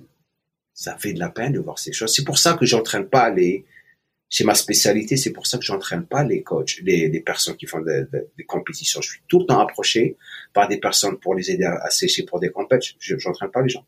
Je trouve aussi immoral de donner des stéroïdes à quelqu'un. Je trouve aussi immoral. Si quelque chose lui arrive, c'est ta faute. Déjà, le risque qu'on a pris avec moi, moi j'ai pris le risque, c'est mon corps. Mais avec et comment t'as fait toi pour savoir euh, qu'est-ce que tu devais prendre et à quelle dose par exemple? Oh, C'est une science. Hein. Moi j'étais entouré de docteurs, j'étais entouré de, de, de, professionnels. De, je savais les stéroïdes qui marchaient pour moi et les stéroïdes qui, qui marchaient pas pour moi. Et j'étais pas un abuseur de stéroïdes. Je détestais les stéroïdes d'ailleurs. Lorsque je finissais mes compétitions, parce que la façon dont j'étais, mentalement, j'étais pas la même personne. Ça me stressait trop. Euh, et j'étais une nouvelle, une autre personne. Et vers la fin, vers les quatrième ou cinquième dernières années de ma carrière, je devenais de plus en plus calme parce que je, je, reconna, je reconnaissais l'effet des stéroïdes sur moi. Hmm. Tu vois ce que je veux dire? Donc, ça, ça, ça te rend des rageux, euh, ça, ça te, ouais, un petit peu rageux, un petit peu, tu sais, ça te donne des nerfs, mais aussi ça te, le problème, c'était pas juste ça, c'était le fait que je, je, je, je n'avais pas, faut qu'on, il faut qu'on arrête ici parce qu'il faut que tu, enlèves cette partie. T'inquiète pas, les, normalement les, les, les, gens verront pas là, à, gauche là, ça sera cadré sur toi. Euh, donc, donc, euh, donc, c'était pas juste ça, c'était, euh, j'étais tout le temps irrité. Euh, aussi, euh, je dormais pas bien parce que tu sais, on prenait beaucoup de, de stimulants. Donc, c'est je me sentais pas bien. Donc, lorsque je prenais ce temps de repos après la compète, j'avais hâte de prendre ces trois mois de repos pour me sentir calme. Et vers la fin, comme je te dis, les dernières cinquième année, je commençais à créer euh, euh, euh un, comment on dit en, anglais, en français, je créais euh, une bubble, tu sais comment vous dites, une bulle, c'est ça, autour de moi. Tu sais que personne ne pouvait rentrer dans, dans, dans mon environnement. Tu vois ce que je veux dire? Donc, lorsque je oui, tu t'enfermais, tu t'enfermais en fait. Je m'enfermais, voilà, dans mon coin et, dans les salles de gym. Tout le monde, ma salle de gym où je m'entraînais parce que c'est ma, c'est ma seule salle de gym, c'est Muscleworks. Ils savaient que Jamo, il a une compétition, il faut pas le faire chier. Hmm. Donc j'étais dans mon monde, voilà, j'étais dans mon monde. Et les, et les gens, tout le monde comprenait parce qu'ils me connaissaient il est calme, il est dans son monde, il est focus, laissez-le tranquille. Parce qu'il y avait tout le temps, tu sais, on, on se foutait tout le temps nos gueules, on s'amusait tout le temps. Lorsque je m'entraîne, laissez-moi tranquille. Spécialement les dernières six semaines, parce que les dernières six semaines, c'est là où, où euh, ça devient de plus en plus dur et, et c'est là où la sèche commence à vraiment prendre hmm. euh, son effet. Et euh, donc je passe les dernières six semaines et après je passe trois semaines dès que je commence à, croître mes, mes, calories de plus en plus, je commence à, à me sentir mieux. Et lorsque j'ai les résultats, c'était vraiment, tout était étudié. Hein. Je, je, savais quand est-ce que les striations arrivaient au fessier, je savais quand est-ce que les striations arrivaient au quadriceps, tout était super, super. C'est ça, ça prend du temps quand même euh, à se connaître, à, à savoir. 17 ans, après 17 ans pour arriver à ça. Et, et, et le travail que je, que je faisais, les, gens ne comprennent même pas. Des fois, des fois, je faisais trois heures de cardio par jour. Pour sécher. Euh, on n'a pas de glucides. Je prenais comme un con, quelque chose que je que je devais pas faire. Maintenant que j'ai plus de savoir et d'éducation, euh, c'était le problème. Puiser sur sur mon puiser sur mon taux de gras, mon taux de gras parce que lorsque tu réduis, tu perds du gras, tu perds de la leptine.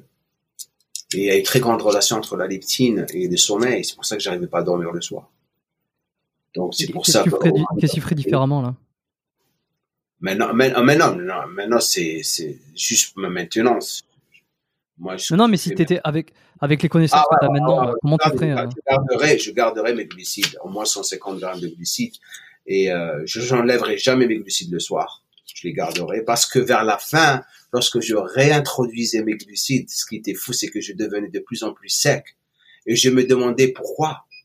Parce que je dormais, j'étais pas stressé, je retenais pas d'eau, parce que le cortisol était réduit. Tu vois ce que je veux dire? Donc, lorsque mon cortisol était réduit, je retenais pas d'eau. J'étais plus sec. Hmm. Et les gens ne comprennent pas ça.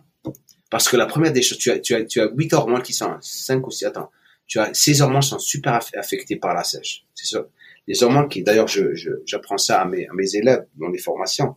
Tu as la leptine qui est affectée, ta gréline, bien sûr ta T3 qui régularise ton métabolisme, tu as l'insuline, tu as ta testostérone, tu es complètement castré durant tes compètes, que ce soit stéro pas stéro, hein, qui est réduite, et tu as le l'insuline et tu as le cortisol qui tout le temps haut.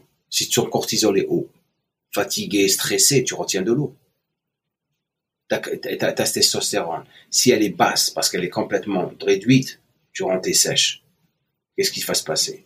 Si tu fais pas tes diètes proprement, tu risques de perdre du, du, du muscle. Et si tu perds du muscle, qu'est-ce qui va se passer? Ton métabolisme va ralentir. Et si ton métabolisme va ralentir, qu'est-ce qui va se passer? Tu vas pas perdre du gras.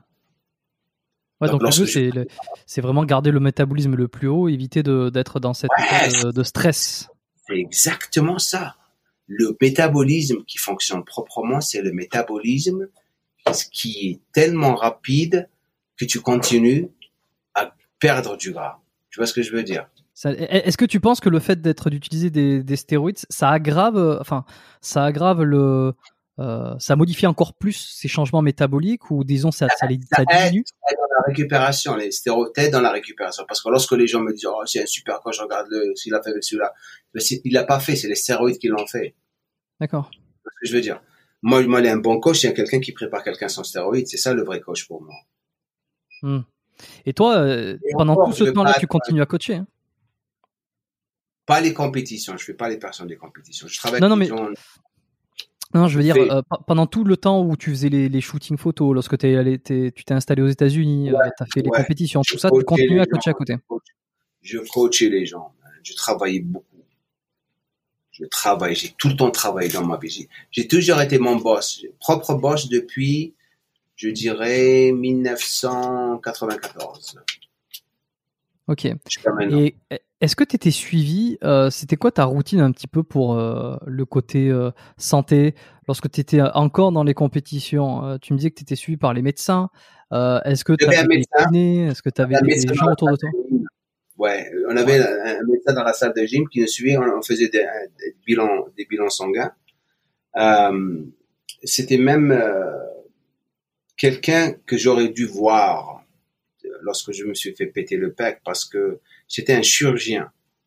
C'est lui qui faisait toutes les opérations de gyno euh, dans la salle de gym. J'avais une petite gyno lorsque j'avais commencé, toute petite, il me l'a enlevé. Mon copain, d'ailleurs, mon compagnon d'entraînement, sa gyno était énorme comme ça, comme ça. Lorsqu'il l'avait coupé, parce que j'étais avec lui, lorsqu'il l'avait coupé au-dessus, au-dessous, ça va intéresser les gens en ce moment, au-dessous de son, pour les personnes qui l'ont, il faut, il faut l'enlever, hein, parce que tu peux prendre tous les, tous les, tout le tamoxifène et tout le Novodex dans ta vie, ça va jamais partir. Attends, attends. Euh, on, on, parle de quoi exactement là pour que je sois sûr de comprendre Ça, c'est les, les, euh, la, la gynécomastie. La gynécomastie, ok. Gynécomastie, pardon. La petite boule sur le. Et, euh, on est dit on est gyno, gyno. Euh, et ben, et ben, lorsque mon copain l'avait enlevé, euh, qui est un, un, culturiste professionnel très très connu, et ben, euh, lorsqu'il avait coupé au-dessus, au-dessous du, du, euh, du, du téton, c'est ça, vous dites le téton, ouais. Ouais, le mamelon, ouais. il a fait, il a fait rentrer quatre doigts à l'intérieur de son, lorsqu'il avait, parce que c'est un tissu, c'est, c'est des, c'est une glande. Et cette glande, elle a des racines qui s'enfoncent à l'intérieur. Hmm. Donc, si tu vois des personnes qui ont des gynos qui sortent, que tu as vu, des euh, gynécomasties, eh ben, tu vois la petite boule, mais elle est énorme. Cette boule, elle a des racines qui vont vers l'intérieur, qui s'incrustent, qui sont vraiment. Donc, il faut qu'il y ait à l'intérieur, il coupe toutes les racines, il mettait quatre, doigts à l'intérieur de son pec, comme ça. Énorme, pour chercher les petits bouts.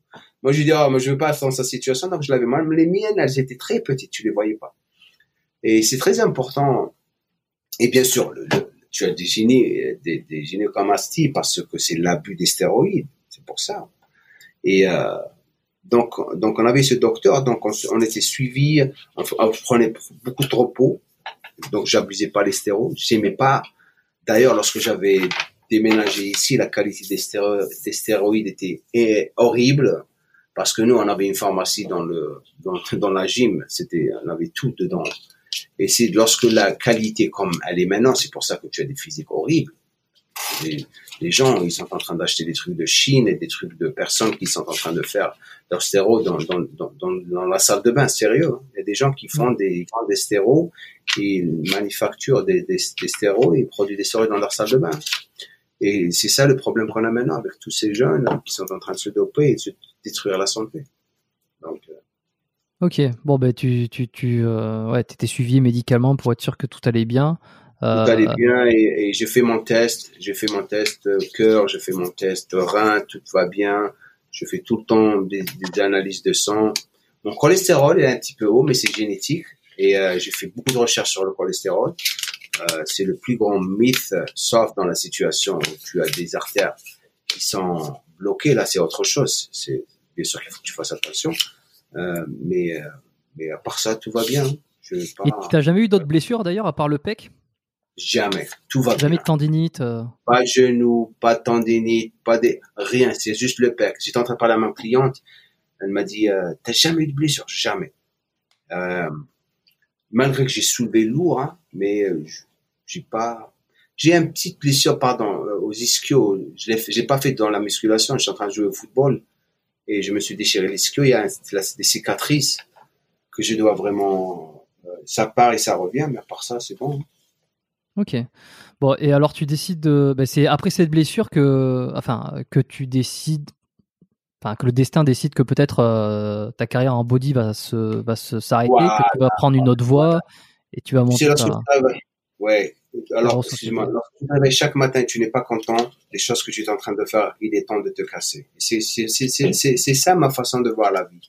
Si je ne suis pas en train de m'amuser avec les choses que je suis en train de faire, je suis en train d'apprécier et d'adorer le fait que je suis en train d'enseigner et je suis devenu un, enseignant, un, éducateur euh, avec, le, avec mon business maintenant. Parce que je suis passé partout. Je peux te dire que des choses dès que j'ai décidé de me prendre la retraite, il fallait faire quelque chose. pour vraiment recouper tout ce que j'ai perdu. Parce que là, tu as pris ta retraite, tu plus de sous, tu t'es pas fait beaucoup de sous dans la musculation parce que tu ne fais pas beaucoup de sous dans la musculation. Il faut que tu fasses un avenir. Donc, la première des choses qu'il fallait penser, ah, qu'est-ce que je dois faire? La, première, la, plupart des gens disent, ah, tu ouvres une salle de gym, tu as besoin de 500 000 dollars pour ouvrir une salle de gym. Ok, donc je me suis dit, ok, ce que je vais faire, c'est que je vais commencer parce que l'internet commençait à vraiment démarrer. Je te parle 2001, 2003, hein. pas, pas comme maintenant. Hein il y avait un petit peu pas trop les, sites. Donc j'ai commencé à avoir un site, j'ai commencé à, avoir, à vendre des photos. Après, euh, j'ai commencé à entraîner les athlètes. J'ai commencé à vraiment devenir un expert dans l'entraînement athlétique. Après l'entraînement athlétique, le vidéo iPod était sorti. Mhm. Premier iPod. Tu te rappelles le vidéo iPod mais je, me, je me rappelle pas, mais j'ai vu ça sur ton site. Euh, j'ai parcouru un petit peu et, alors, écoute celle-là. Alors écoute celle-là, Video iPod était sorti, après j'ai commencé à parler à quelqu'un, je dis pourquoi on fait pas un entraînement par vidéo iPod où j'entraîne les gens, ils me regardent, ils peuvent ramener ça partout. Et j'avais quelqu'un qui partageait ma maison avec. C'était un Allemand qui est venu comme en quelque sorte au père, qui voulait rester, on l'a invité à rester chez moi. Donc je lui donnais une chambre et c'était un ingénieur en informatique. Je dit, est-ce que tu peux faire ça? Il m'a dit, attends, je vais voir. Il a commencé à travailler sur, il m'a dit, oui, je peux le faire. T'es sérieux? Il m'a dit oui. On a fait un test, boum. Après, j'ai commencé à chercher des investisseurs. Et on a commencé un business plan. Après, j'étais dans les télévisions. On a lancé le site. J'étais partout dans les télévisions américaines. Et et je commence à avoir la grosse tête. Tu vois, je me suis dit, regarde la deuxième bêtise, hein, le mec il croit qu'il va devenir riche. La première bêtise, le grosse tête lorsque tu gagnes ta première compétition. Ouais. Deuxième bêtise, tu commences à devenir la grosse tête, tu vas te faire des sous. On a investi à peu près 500 000 dollars sur le concept. J'ai fait faillite après six mois. et, et a posteriori, pourquoi? Parce que la, parce que l'idée, elle était trop en avance avant que les applications hmm. sortent maintenant. L'idée, elle était très en avance. Les, gens ne savaient même pas comment télécharger. Ils savaient même pas comment utiliser leur téléphone. Bandwidth, tu sais, la bandwidth était, elle n'était pas gratuite comme maintenant. On payait 2000 dollars par mois juste pour utiliser la bandwidth pour télécharger. Donc c'était quelque chose. Donc je perds tout, j'ai tout perdu. Je reviens à zéro. Je, je vis sérieusement, je vivais, j'avais une maison, j'avais tout. Je vivais avec ma cliente dans, dans, dans sa maison. Elle m'a donné une chambre dans sa maison. Je pleurais comme un, comme un petit enfant. J'ai tout perdu et j'ai recommencé à zéro.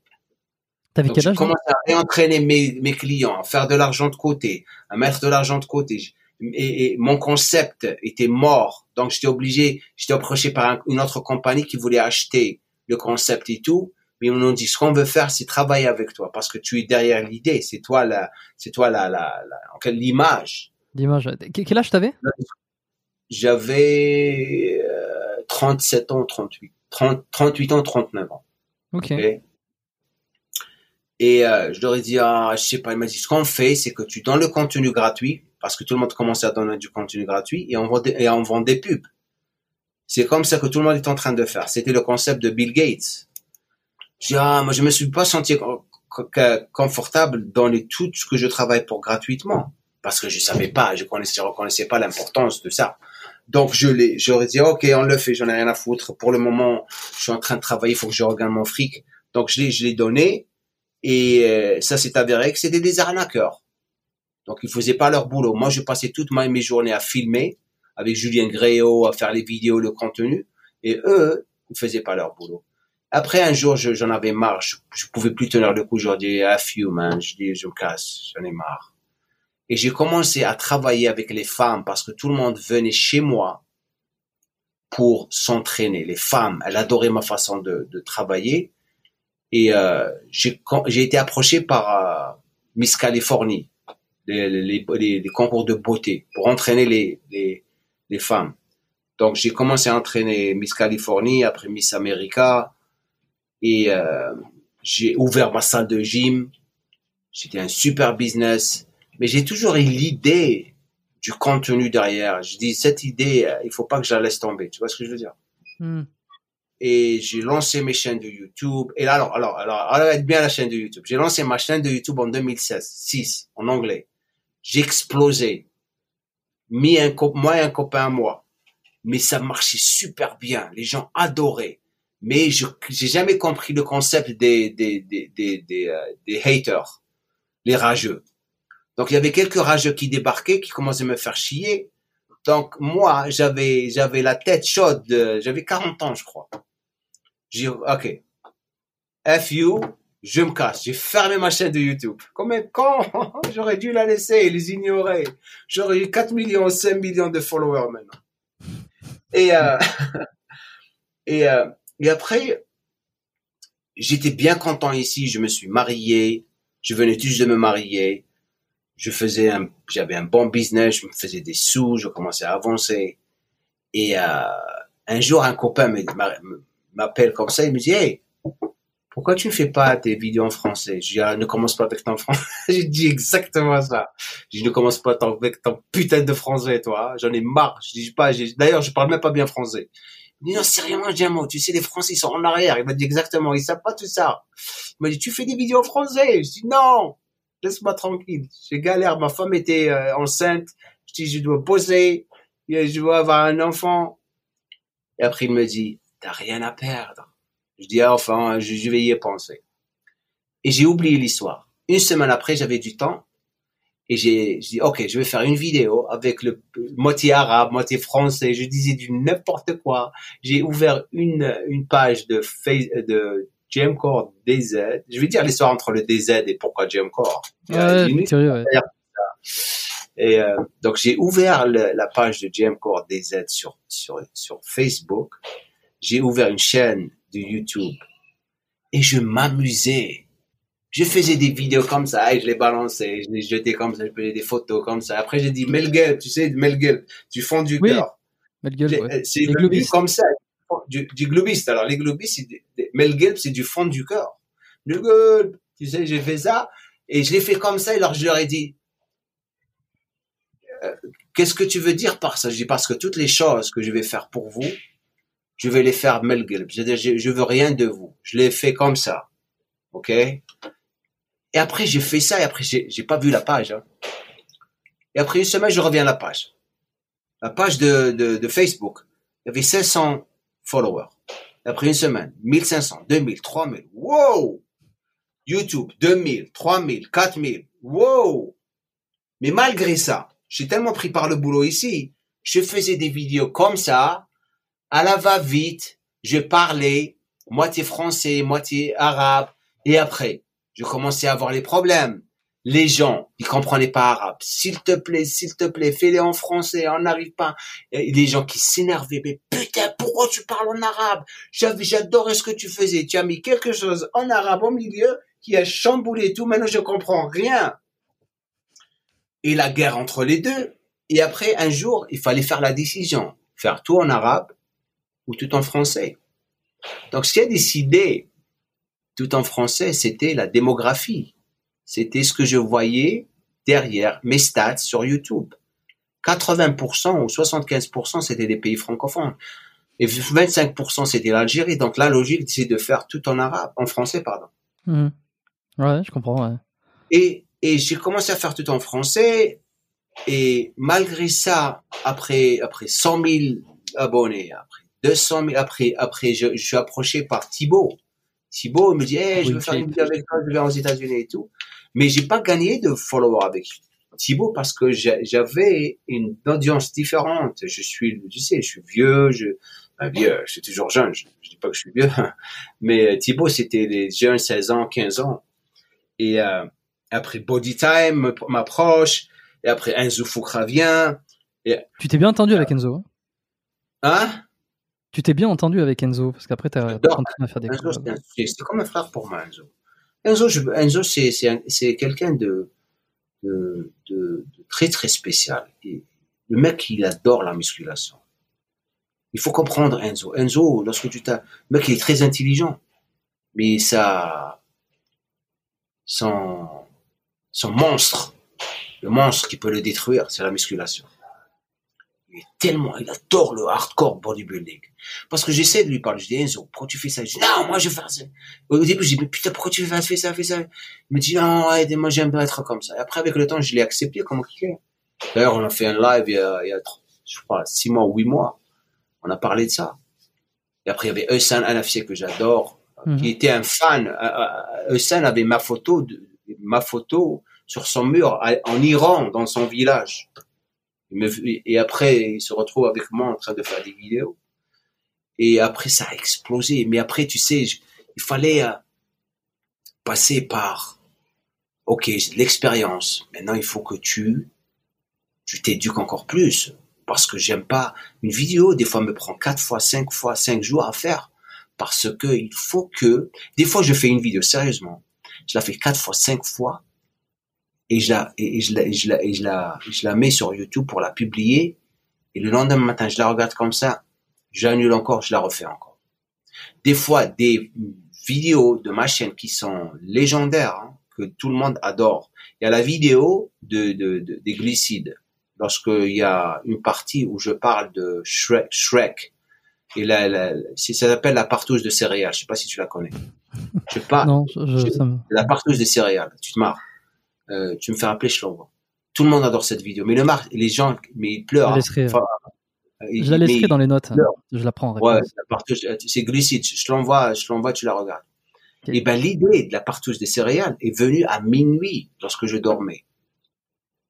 Ah, donc je suis, je me suis levé, j'ai posé la publication de la vidéo, j'ai filmé cette partie et je l'ai rajoutée. Et la vidéo a explosé. Donc il y a, ça prend du temps pour trouver, parce que tu sais, créer du contenu, c'est un art. Donner le message, c'est un art le plus je le fais, le plus je, je, je deviens de plus en plus euh, euh, aware, conscient de ce que comment les gens vont réagir à, à, ce que je fais. Parce que mon audience, je, la, je connais mon audience. Tu sais, j'ai voyagé partout. Je crois que je suis un des seuls qui fait des séminaires. Je suis un des seuls. Je suis parti à Tahiti. Je vais partout en France euh, pour faire des séminaires. Euh, et je connais mon audience. Mon audience, c'est les Maghrébins, les Noirs, les Antillais, euh, les, Africains bien sûr, de l'Afrique, les Français français, c'est vers les dernières trois années qu'ils ont commencé à venir chez moi. Parce que la plupart vont chez qui? Nassim Sahili. Pourquoi? Parce que Nassim, il a une façon plus posée. Moi, je suis le hardcore, je suis le papa qui va te, donner une tannée parce que j'ai pas besoin de, j'ai pas, j'ai pas besoin de larmes. Moi, c'est ce que tu vois, c'est ce que tu vas avoir au début, je choquais les personnes, tu vois, mais avec le temps, ceux qui me comprennent, parce que Dieu, il est très dur, euh, parce que c'est ça la vie pour moi. Je suis pas mm. ici pour te mettre euh, du sucre sur ce que je vais te dire. C'est la vie, tu vas me détester au début, mais après tu vas m'adorer. Je vais dire pourquoi. Parce que je me rappelle, premier séminaire que j'ai fait en France. Tout le monde est arrivé, beaucoup de monde. La première rangée, je commence, je commence à parler à tout le monde pour m'introduire, pour, tu sais, pour les relaxer, parce qu'ils sont nerveux, ils me viennent pour, me voient pour la première fois et tout, ils sont nerveux. Donc, ce que je fais, c'est que je commence à leur poser des questions. Comment tu vas? Comment tu t'appelles? Qu'est-ce que tu fais? Je rigole un petit peu pour les calmer. Après, je, je démarre le séminaire. Et j'arrive, tout le monde est relax. Avant de commencer, je dis, OK, maintenant on va commencer. Première section, le mec, le mec il me fait, excusez-moi, je peux vous poser une question? Je peux dire quelque chose? Je dis, ouais. Il me dit, Diamo, je te détestais. Je dis quoi? Il m'a dit, lorsque je te voyais auparavant, je te détestais. Ah ouais? Qu'est-ce qui a changé ça? Je lui dis. Il m'a dit, le plus je te regardais, le plus je commençais à t'adorer. C'est pour ça que je suis ici. Il faut avoir des couilles pour dire des, comme sur, des, choses comme ça.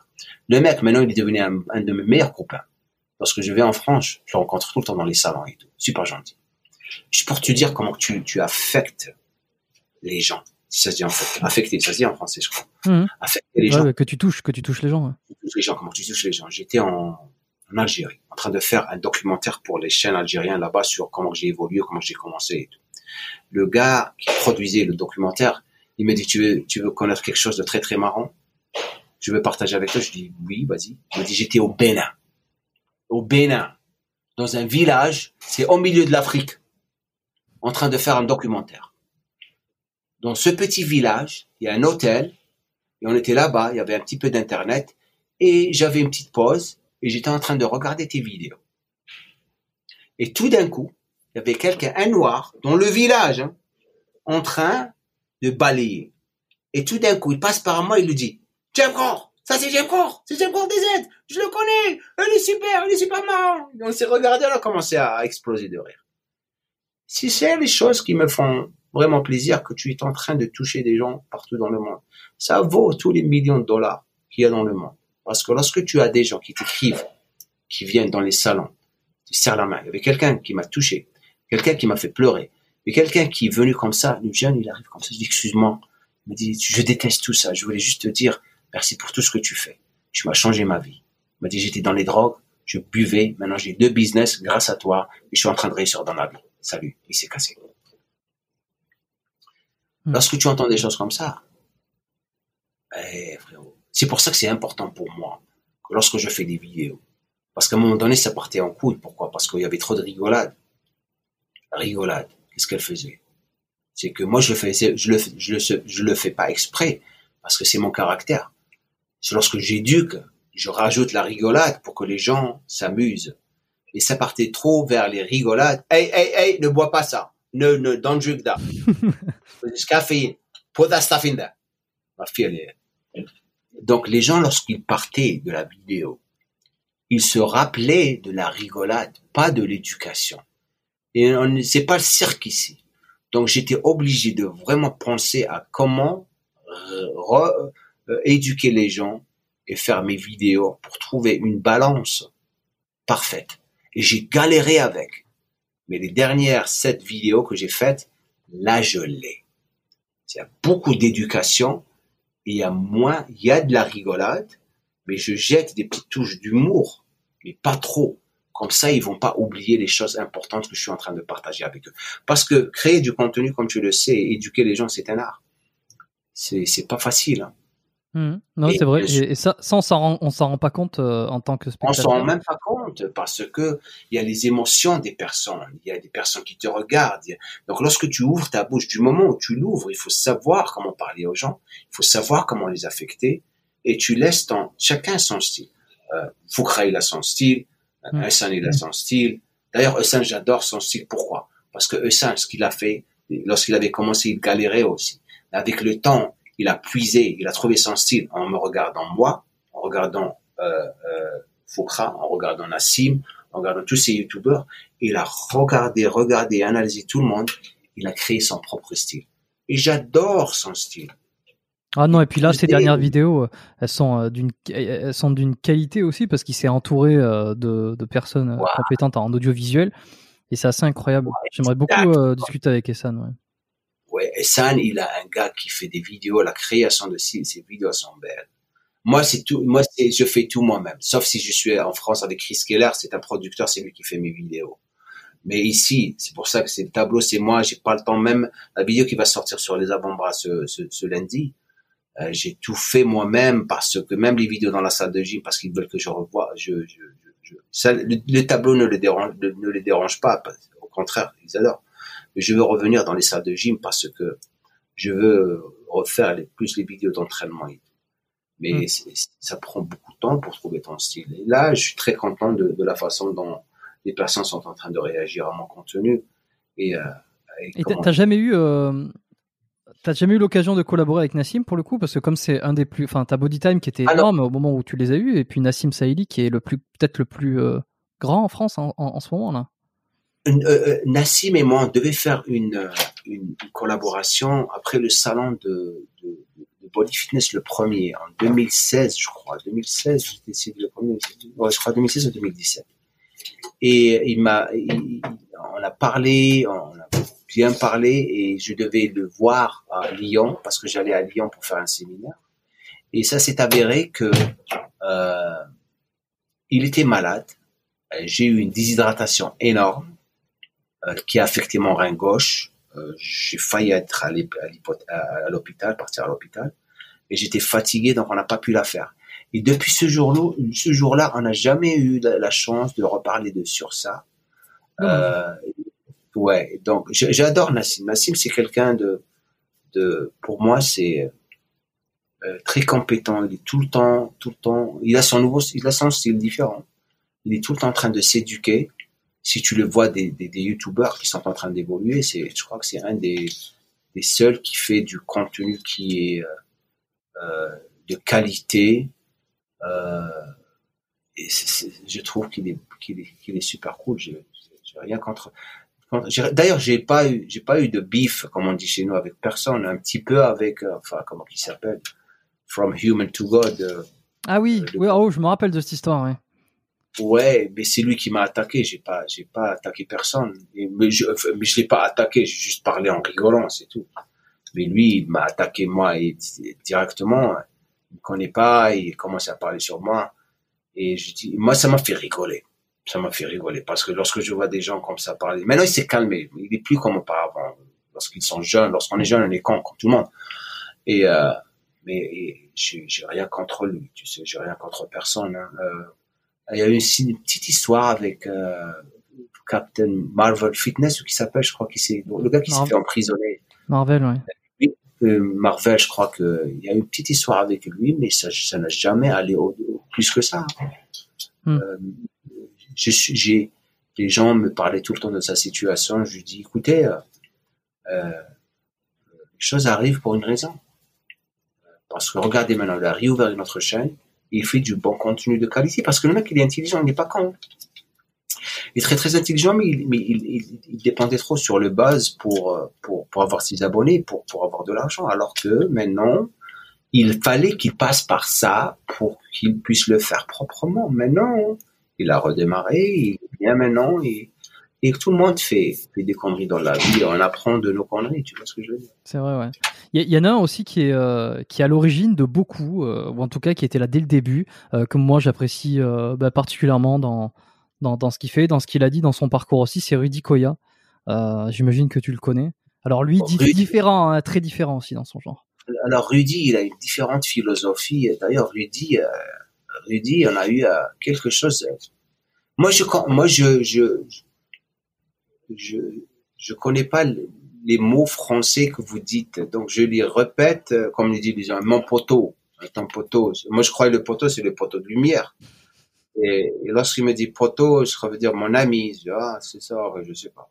À un moment donné, il y avait quelque chose. Rudy, on a connecté, mais il m'a même, il avait proposé de venir faire une, euh, une collaboration avec moi lorsque j'avais commencé. je voyais son histoire avec, il a fait des collaborations avec Nassim, mais ils se sont toujours embrouillés entre eux. Il y a eu beaucoup de drames entre lui et Nassim, un drame que tout le monde que je fasse il, y a eu, il y a eu quelques il y a eu quelques froids. D'ailleurs quand, quand Rudy il était venu sur le podcast on en avait discuté un petit peu et puis il m'avait enfin sans, rentrer trop dans les détails mais il avait raconté deux trois petites choses comme ça et effectivement c'est un milieu qui est assez compliqué de toute façon. Alors euh. ouais mais, mais avec moi il n'a jamais eu une, il y avait une une histoire sur euh, lorsque j'avais fait mes vidéos sur la, la masse et le volume j'ai expliqué parce que lui il partait sur euh, que ça n'existait pas et tout. Et j'avais dit, ok, euh, en ce qui concerne Rudy, la fumisterie, parce qu'il il avait dit que c'était une fumisterie. Et moi, je, la vaste fumisterie, quelque chose comme ça. Et après, lui, ça lui a fait de la peine, il me branche sur, il fallait, je dis, ah, excuse-moi, je savais pas. Je suis vraiment, c'était pas intentionnel ce que j'avais dit. Je, lorsque tu parlais de la vaste fumisterie, donc j'ai pris Rudy, la féministère, comme quoi que c'était lui. Et moi, je n'ai même pas réalisé ça. Et dans la prochaine vidéo, lorsque j'avais démarré la vidéo, j'ai parlé de ça et je dis Rudy, je suis vraiment désolé, c'était pas mon intention. Donc je l'ai dit devant tout le monde. Et après, il m'a dit, oh, c'est cool, Jamal, c'est bon, pas de souci, ne t'en fais pas. Euh, mais mais c'est un caractère, Rudy, parce que euh, c'est bizarre parce que lorsqu'il parlait, il a parlé de moi une fois, je dis, il m'a dit, oh, il a pas, il a pas dit de mal sur moi, il a dit, oh, je me rappelle lorsque j'étais jeune, j'avais 16 ans, je prenais les magazines et j'avais Jamo sur les magazines et c'était quelqu'un que j'admirais beaucoup, euh, lorsque j'étais culturiste pro.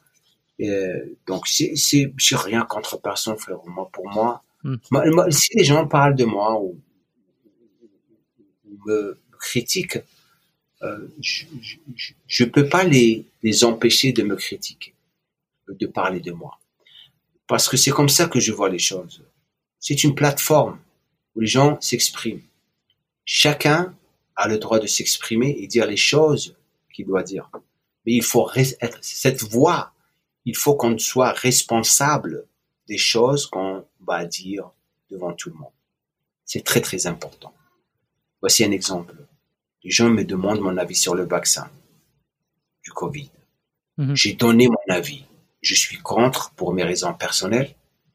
Euh, tout d'un, sur mes stories sur Instagram, il y avait une fille. Ça va pas, non. Je trouve ça, vraiment ça, que tu dois, que tu sois irresponsable et dire de gens de ne pas se vacciner. C'est le vaccin qui va nous sauver et tout. Ok. Là, là, on a un problème. Donc, ma réponse à cette fille, c'était quoi? J'ai d'abord, je respecte ton choix. Ok. Euh, mais tu trouves pas que dire aux gens ce qu'ils doivent faire de leur vie et, ce qu'ils doivent choisir est un petit peu pas la chose à faire? Chacun a le droit de faire ce qu'il veut et choisir. J'ai choisi de me vacciner, j'ai donné mon avis sur le sujet, tu as choisi de te vacciner, ça s'arrête là. Hmm. Bah, de toute façon, euh, t'aurais dit l'inverse, euh, t'aurais été attaqué tout autant, donc euh, de toute façon. Mais non, non, non, mais, mais, mais ça allait encore plus parce que maintenant, on a ouvert euh, la, la, boîte de Pandora, comme on dit ici, Pandora Box, la boîte de Pandora. Maintenant, elle attaque de l'autre côté dans les messages et elle veut commencer une conversation avec moi parce qu'il faut qu'elle soit, qu'elle ait raison parce qu'à la fin de la, du message sur la story, j'ai dit pour un pour un vaccin qui marche, tu trouves pas que c'est un petit peu con qu'on te fait vacciner mais tu gardes ton masque? Mais pour un, un, vaccin qui marche, alors qu'on sait très bien que des tests de vaccins, ça prend sept ans d'études et de tests avant de valider un vaccin. Alors elle, elle commence la guerre de l'autre côté, cette guerre que je ne vais jamais faire. Mon énergie, elle est très très importante. Donc je, je, je supprime directement son message, je le regarde même pas. Et elle le fait encore, elle veut, elle veut, tu sais, elle est frustrée dans son coin. C'est pour ça que je dis aux gens, ne jamais perdre ton énergie. Je vais pas te parler. Je t'ai donné ta réponse par rapport à la story. Je m'arrête là. Tu vas pas prendre mon énergie. Mon énergie, elle est très, très importante pour mon boulot. Et c'est ce que je dis à tout le monde. Ma journée commence à, à, 3 heures, à 4 heures moins le quart. Non, attends. 3 heures, 4 heures moins le 20 le matin. Et je suis au lit à 9h30. Je m'arrête pas du moment où je me lève jusqu'à 9h30. Je m'arrête pas. Et chaque minute, chaque seconde compte. Même temps, c'est pour ça que le podcast, lorsque tu m'avais approché, je dis oui, j'adore faire ces podcasts, midi, à 2 heures, 2 heures et demie, je suis avec toi. Et après maintenant, je que les gens sont contents. Avec plaisir. Moi, j'adore faire des trucs comme ça parce que j'ai vu d'abord, avant de dire oui, je regardais comment tu étais, comment tu posais des questions. Alors, j'ai vu le Jean, euh, Jean, Jean Ange, le musclé, que j'adore. Mm. Jean Ange, je l'adore. Euh, il m'est venu deux fois me voir dans les salons. D'ailleurs, sa copine, euh, c'était une de mes élèves au début. Elle est avec lui. je crois qu'ils sont mariés maintenant. Euh, Jean musclé, je l'adore. C'est quelqu'un qui est passionné, qui adore, il a sa philosophie. On ne sait jamais, jamais. Lorsque je suis dans les salons, je me fous de sa gueule, je suis en train de rigoler, il rigole. Super gentil. J'ai jamais eu aucun problème avec une personne. Si les gens ont des problèmes avec moi, je ne sais même pas. Mais j'ai toujours été le mec d'ailleurs qui s'est gardé dans son coin, il fait ses choses. Euh, c'est tout. Hein. Il y a un truc que tu m'as pas dit, c'est le Jamcore, euh, d'où ça sort, et Jamcore DZ aussi. Alors, so, so, Jamcore, c'est, j'ai commencé avec Jamcore. Ok, Jamcore, c'est Jamo, Jam, Jam, J-A-M, corps. Corps, c'est le corps, c'est le centre du mouvement. Le corps, tu sais, vous, vous dites le gainage. Ok? Hmm. Jam. Jamo vient du centre du corps, c'est pour vous donner son savoir. Jam core. Ok? Tu vois ce que je veux dire? En anglais. Et euh, ma compagnie, c'est J-Core Inc. ou Jamcore Inc. Et euh, le Jamcore DZ, bien sûr, lorsque j'avais commencé, je croyais que c'était pour les, les Algériens, Jamcore DZ. Et après, j'ai enlevé le DZ par rapport à l'application que j'avais faite, Jamcore, parce qu'on avait Jamcore DZ, Jamcore DZ Girls, Jamcore. Les gens étaient perdus, donc il fallait prendre une seule chose, un seul, et garder ça. Jamcore, ça s'arrête là. J'ai pas besoin du DZ pour me justifier et dire que je suis un Algérien. D'ailleurs, et en plus, lorsque tu fais des DZ, des FR, des Dash, ça veut dire que tu es juste pour ton pays, c'est pas pour les autres personnes. Tu vas aliéner tout le monde. Moi, j'ai dit, je suis ici pour tout le monde. J'en ai rien à foutre. Ta couleur, ton origine, je suis ici pour tout le monde. Lorsque j'avais enlevé le DZ, j'ai eu un petit peu de problème avec les Algériens à un moment donné. Pendant une semaine après, ils se sont calmés. Et oui, pourquoi tu te prends maintenant? C'est nous qui t'ont rendu qui tu es. Je dis, ouais, c'est toi qui m'as rendu maintenant. Tout le monde, c'est à cause de lui que tu es devenu populaire, et t'es fameux. T'as pas vu toutes les choses que j'ai vu avant, avant, avant d'être là où je suis. Euh, Et maintenant, dans ces jam corps, c'est c'est simple. Tout le monde sait que je suis un Algérien. Tout le monde en a rien à foutre. Et euh, c'est pour ça qu'on est à Jam. Quoi. Bon, bah, c'est très bien. Euh, tu sais quoi, on va finir par les, les, les, quelques petites questions que je pose. Euh, J'en ai toujours des tribambelles, des plus simples euh, pour terminer, pour en savoir, en, apprendre un petit peu plus. Sur toi, enfin même si bon là je pense on, on, te connaît bien en tout cas là moi je t'ai jamais connu aussi bien qu'aujourd'hui donc c'est super. Euh, première chose, euh, je suis curieux de savoir si euh, tu vois des kinés, enfin des physios en, aux États-Unis, des physiothérapistes, des, des ostéos. Est-ce que, alors je sais que les ostéos c'est différent aux États-Unis qu'en Europe ou que, ou Canada ici, ou des chiropracteurs. Est-ce que tu vois des gens comme ça pour ta santé, pour essayer de te maintenir en forme? Hum, Pas beaucoup. Euh, je, je, je, j'ai, je, je, vois un, un chiropracteur, un copain à moi que je vois de temps en temps euh, parce que je me faisais tout le temps, je me faisais tout le temps débloquer des des euh, des, des euh, vertèbres. C'est pas les vertèbres, pas les vertèbres, la cervicale. Non. Des, côte. Côte. Côte. Et il m'appelait, tu sais, on appelle ça ribs, ribs. Oui, oui, oui. Et McRib, c'est un, un sandwich à McDonald's. Ça s'appelle McRib. Il m'appelait McRib. Eh, Maghreb, qu'est-ce qui se passe? Je me suis développé encore, débloqué une code, une code. Donc, je partais tout le temps chez lui. Il me réajustait une fois ou deux fois par mois. Et, euh, et euh, j'avais une copine à moi, plus grande, masseuse, meilleure masseuse que j'ai eue dans, dans ma vie, euh, une experte en physiothérapie et massage, euh, qui d'ailleurs incroyable que depuis elle, j'ai pas eu de masseur. Mais euh, le problème de côte, je l'ai résolu euh, avec euh, une technique que j'ai trouvée en ligne, euh, où lorsque je me fais débloquer une côte, ça, ça, ça, ça, ce n'est pas arrivé, ça fait longtemps que ce n'est pas arrivé, c'est que j'ai une technique que je fasse euh, au, sur le sol, où j'arrondis le dos et je, je fais un sac, tu sais, je vais en arrière et je tiens mes jambes et je vais en arrière et ça sort. Longtemps, ça sort, tu sais. Euh, mais je, je, la vérité, ça fait longtemps et je sais que c'est très important. Euh, je me suis fait euh, fait un massage euh, lorsque j'étais au salon de de Montpellier par deux ma masseurs professionnels, massage suédois, des experts. la fille, elle était incroyable, mais ça c'est son énergie parce qu'ils me massaient tous les deux en même temps. J'ai la vidéo, j'ai le vlog d'ailleurs, mais comment que comment qu'elle était en, en cette fille, elle était faite pour. D'ailleurs, si elle était ici, j'irais chez elle chaque semaine. Elle était incroyable. Mais euh, je sais que c'est très très important pour la récupération musculaire. Euh, il y a un, très grand débat euh, avec les, les, les, chiropracteurs aux États-Unis. Ils n'ont pas une bonne. c'est quoi le mot le, une bonne réputation ouais. parce que c'est ils, ils, sont résistants contre le craquage des os, si ça se dit. Euh, apparemment, le craquage de d'eau euh, cause beaucoup de, de, de, dommages au niveau des nerfs et ça peut euh, causer des, un problème d'ostéoporosis. Hmm.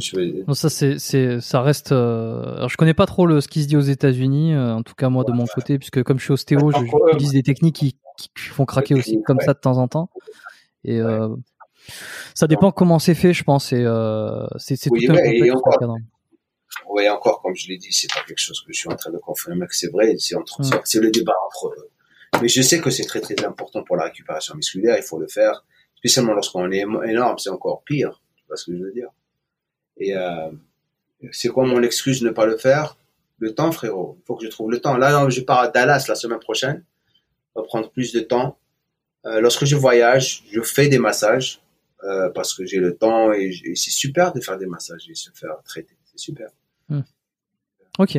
Euh, TRT aussi, peut-être euh, juste en parler 30 secondes parce que je sais que c'est des choses qui sont complètement différentes entre la France et les États-Unis. Oui, alors TRT, prends tes stéroïdes, euh, des stéroïdes toute ta vie, tu vas pas produire le même taux de testostérone. C'est tellement tabou et, mauvais. Les Français, pour eux, les personnes qui font du TRT, euh, c'est des dopés comme tout le monde et tout tralala, alors que la justification de, personnes qui n'arrivent pas à réaliser une chose ou avoir un corps est tout le temps basé sur la raison pour laquelle Jamo il est comme il est, c'est à cause de la TRT qu'il est en train de prendre, il prend pas en considération les 36 ans ou 38 ans d'entraînement.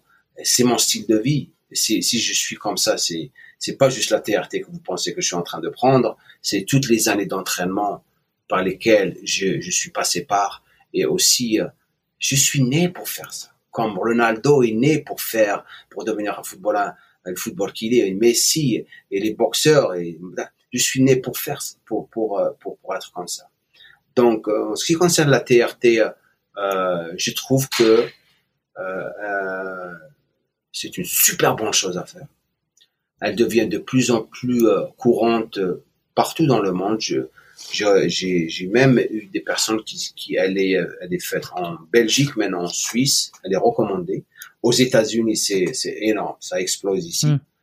Euh, pas juste les personnes vieux comme nous, comme les gens disent, mais même les jeunes, ils souffrent beaucoup par malnutrition, stress, ça baisse la testo. Bien sûr, il y a TRT et super TRT. il faut pas, et la TRT, c'est c'est prendre suffisant pour suffisamment pour avoir le taux de testo euh, euh, stable sur dans ton sang pour que tu puisses récupérer et et garder ta masse musculaire. Et je suis un très grand fan de la TRT. J'ai toujours parlé de, de la TRT, que je prenais de la TRT. Euh, j'ai même mis mes dosages avec The Rob, que j'ai passé du temps avec. J'adore, j'apprécie The Rob. J'ai fait quelques vidéos avec lui. Je trouve. j'ai fait un euh, podcast aussi avec lui. Il est cool, il est super cool. Euh, hmm. C'est le mec qui est passionné, old school aussi. Euh, donc j'ai pas de j'ai pas de problème contre la TRT. Pour les personnes qui veulent la faire, bien sûr, il faut prendre un docteur, faire un bilan sanguin, et c'est un changement euh, à vie. Hein comme la nuit et, le jour. Et pour ceux que ça intéresse, j'avais enregistré avec Laurent Erasme euh, un épisode où on a pas mal parlé de tout ce qui est la physiologie interne, les stéroïdes, la TRT forcément.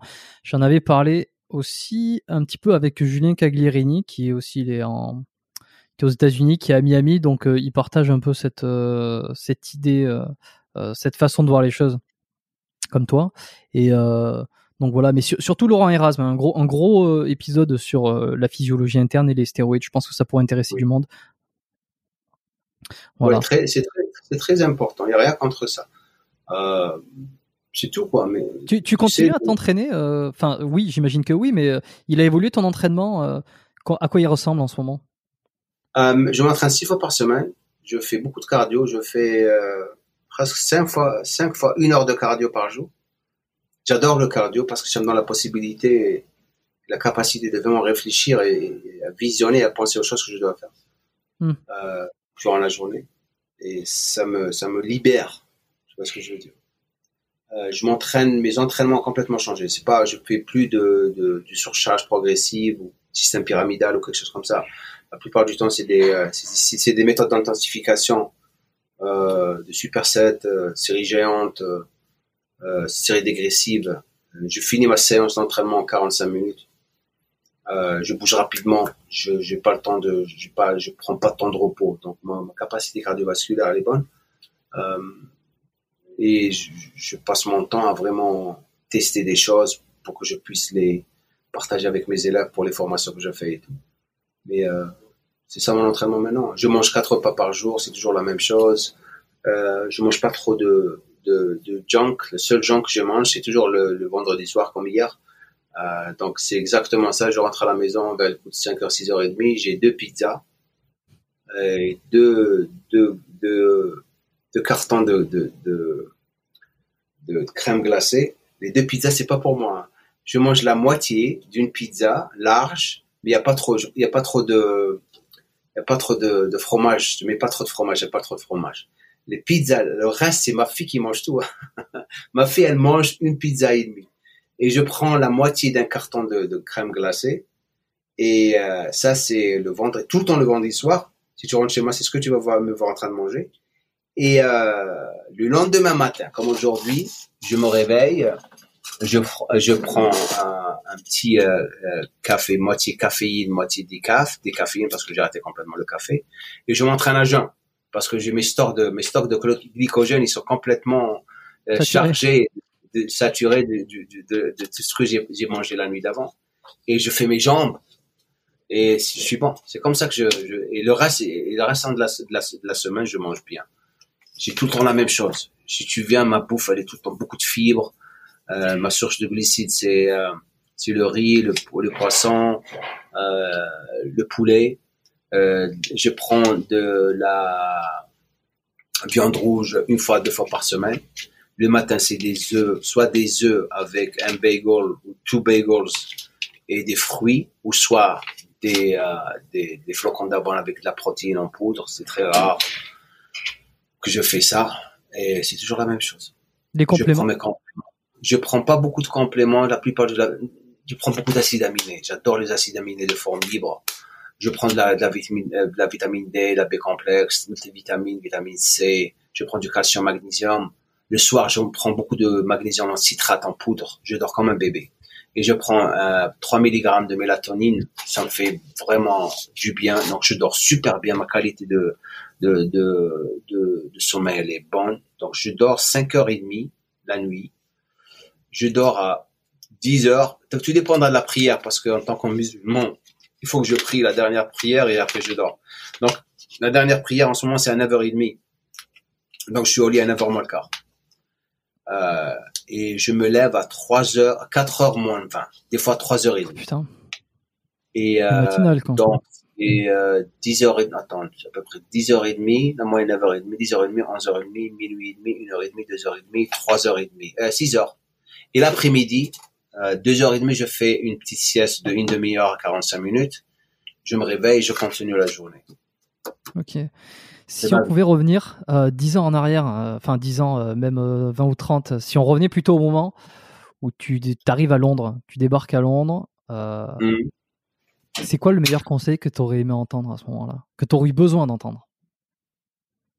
Que j'aurais besoin d'entendre Sérieusement, je ne, je ne vais pas changer aucune chose euh, parce que c'est ce qui m'a rendu la personne que je suis aujourd'hui. Peut-être lis plus. J'adore la lecture maintenant. Euh, parce que la relation que tu as avec un bouquin, j'aime, je, je, déteste les euh, les audios ou lire euh, dans un téléphone. les livres audio. Ouais, ouais non, j'aime pas ça euh, c'est lire encore plus. Je suis en train de vraiment construire une bibliothèque énorme pour ma fille, bouquin de développement personnel que j'adore d'ailleurs. J'adore, c'est quelque chose qu'on me demande de faire, de faire des formations sur que je suis en train de développer tout mm. doucement, tout doucement. Ma, formation de coach et ma formation d'élève me prend beaucoup de temps parce qu'on continue à vraiment améliorer encore plus le, le contenu. Et je crois que lire et s'éduquer, c'est la meilleure chose que tu peux avoir dans la vie parce que je vais te raconter rapidement une petite histoire. Un vieux qui vient, qui, qui du Pakistan. Euh, non, non, de l'Inde, de l'Inde. Il, est, il, a, il a presque 92 ans maintenant. J'ai jamais vu une personne aussi. Hi. Euh, hey, I'm talking, talking. Get out of here. Yes, I'm talking. Ma fille, elle, est très très sociale. On a une invitée surprise. Ouais, désolé. Euh, ce vieux, j'ai jamais vu quelqu'un avec tellement de courage dans ma vie. Et s'il peut me donner juste 0,005% de son courage, je serais vraiment vraiment content parce que euh, il est comme mon père. Lorsque je viens, tu sais, il marche tout doucement comme ça, il est dans son coin, toujours en train de lire, lire un bouquin. Et, je lui dis, je lui dis, écoute, euh, tu adores lire. Il m'a dit, j'adore lire. Il m'a dit, je vais dire quelque chose. Il m'a dit, je me rappelle, j'étais dans les années 60 60. La chose qui me manque le plus de mon pays, parce qu'il il vit ici maintenant, il m'a dit c'était en Inde, dans les années 60, c'était l'été, et lorsque vers le coucher de soleil, j'étais au-dessous de cet arbre, et il y avait euh, des fleurs, du, jasmin, et tu sens le jasmin, et j'avais mon bouquin, et ce moment, ça c'est le moment qui me manque le plus dans ma vie. C'est ce bouquin que je lisais. le mec, il s'éduque, il s'éduque tout en train de lire le Coran, tout. Très intelligent, le mec, très intelligent. Et c'est ce qui euh, part en, couille en ce moment avec tout ce qui se passe, c'est que les gens ne lisent plus. Et euh, je trouve que j'adore mes bouquins.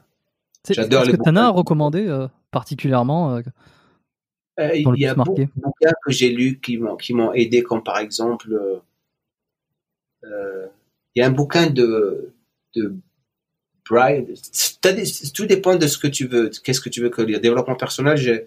Ouais, ouais, je suis intéressé là de, savoir ce que tu lis. Le bouquin qui a tout commencé, c'est bien sûr Réfléchir et devenir riche de Napoléon Hill. Ah, oui. Bah, je euh, Tu as aussi Big Idea, tu as The Big Idea. Je sais pas comment c'est en français, euh, que j'ai adoré. The Big Idea. Think, think, no, think big. Thinking big. Ça, c'est un super bouquin. Brian Tracy, qui, est, qui est, sur la philosophie, la, les disciplines. Euh, il y a aussi euh, la magie de ouais, magie de la magie ouais la magie de il y avait aussi euh, Babylone euh, quelque chose de Babylone c'est un bouquin j'ai oublié comme ça. Je dis tellement j'ai oublié. Euh, en ce moment je suis en train de lire je suis la moitié du bouquin ça fait ça fait de quoi de, de l'homme le plus riche de Babylone? Voilà l'homme le plus riche de, de Babylone voilà. Hmm. euh, je suis en train de lire le bouquin de Joe Dispenza tu connais Joe Dispenza? Sur la, c'est sur le, la psychologie de, de, de, ce qui se passe dans notre tête. Le mec, c'est incroyable. John euh, Dispenza, attends, je vais regarder. John Dispenza, ouais, il est super. Donc, je suis en train de vraiment comprendre l'art de comment devenir conscient dans la vie. Parce que le succès, c'est devenir de plus en plus conscient. La plupart de nous ne sont pas conscients. On, on croit qu'on est conscient, mais on n'est pas vraiment vraiment conscient. Parce que tu mhm. commences à vraiment maîtriser l'art de comment vraiment réagir par rapport aux choses que tu fais, euh, tu commences à avoir du succès dans n'importe quoi. C'est parce que devenir... Ah, c'est peut-être devenir super conscient. Je crois que ça m'avait été recommandé ça par euh, Amandine euh, Léger. Ouais, attends, attends, rapidement. Alors c'est. Si, enfin, en tout cas, elle m'avait recommandé celui-là, Amandine, si écoutes le podcast, euh, il me semble que c'était celui-là que tu avais donné. Devenir super conscient. Non, Becoming Supernatural. Ouais, ben en français, ça a été traduit par devenir super conscient. Voilà, c'est celui-là. Et voilà. Et Brian Tracy, c'est No Excuses, pas d'excuses. Ça, c'est un super bouquin. No Excuses. Super bouquin. D'ailleurs, tu sais, je, ce que je fais, moi, c'est que parce que je suis, tu sais, j'écris, je pense en anglais. Et euh, ce que je fais, c'est que je lis le bouquin la première fois, je le lis. La deuxième fois, je le lis et je l'écris en même temps. Tu prends des notes, ouais. Le bouquin, je l'écris parce que ça me renforce tout dans la tête. Donc j'ai beaucoup de notes, je prends les notes les plus importantes et de là je crée du contenu par rapport à ce que je fais. Par exemple, je peux faire une vidéo sur la musculation et au milieu, je peux créer une partie où c'est du développement personnel et je puise l'idée du bouquin. Tu vois ce que je veux dire? Hmm. Et euh, c'est incroyable comment que ça touche les gens. Donc, tu, donc tu, tu es dans la musculation, les entraînements, et de là, tu vas dans le développement personnel par rapport à, une idée ou un, un muscle. Et, de là, tu redémarres et tu rentres dans, tu reviens dans, dans, dans le sujet. Mais il connecte tellement bien, il connecte tellement bien que, que les gens, ça fait les, ça fait réveiller les gens. Non, mais souvent, c'est ça. De toute façon, c'est ce qui se passe. Hein, c'est que le développement physique et spirituel, euh, je pense que j'ai eu moult, moult invités qui, euh, qui l'ont prouvé, euh, que c'était très souvent lié et qu'il n'y avait pas l'un sans l'autre et que l'un amenait à l'autre, forcément. Exactement. C'est super, super lié. Les gens ne savent même pas ça. Hmm. Je laisserai euh, tous les liens là. Des, J'essaierai de retrouver euh, les liens Amazon, euh, des livres directement dans la description de, de, l'épisode. Comme ça, les gens ils pourront cliquer dessus s'ils veulent aller voir les livres dont on a parlé. Je les mettrai en français si je les trouve. S'ils sont pas en français, Je les ai donnés. je les ai donnés je les donne tout le temps à mes followers en français. Il existe, il y a the, the, the Power of the Choices, uh, Darren Hardy, c'est The Compound Effect. Ah, l'effet cumulé. Euh, l'effet cumulé de Darren Hardy que j'adore. c'est un petit Celui-là aussi, bah, ça c'est très, euh, tu vois, je trouve que c'est très appliqué et très applicable à, à la création de contenu, hein, pour le coup. Exactement. La vie, c'est des choix, comme il a dit. Faire ou ne pas faire. D'ailleurs, mon premier module de la formation que je fais, c'est l'importance des choix dans la vie. Et je rentre directement dans ça. Les personnes euh, qui, ont, qui ont choisi de faire la formation ont fait un bon choix par rapport à ce qu'ils vont apprendre durant les quatre mois qu'ils vont passer avec moi. Et lorsqu'ils finissent, ils sont complètement éblouis des choses qu'ils ont appris parce que euh, lorsqu'on avait commencé, je me rappelle, avec ces formations, c'est qu'on a commencé avec 55 modules à enseigner. Personnellement, c'est pas des vidéos auxquelles ils vont aller parce que maintenant on se retrouve avec 77 modules parce que le plus on avance dedans, le plus on se retrouve en train de s'inspirer des choses qu'ils sont en train de dire pour créer encore plus de contenu et raffiner la formation pour qu'elle puisse devenir la meilleure formation dans le business. C'est ça mon nouveau but maintenant.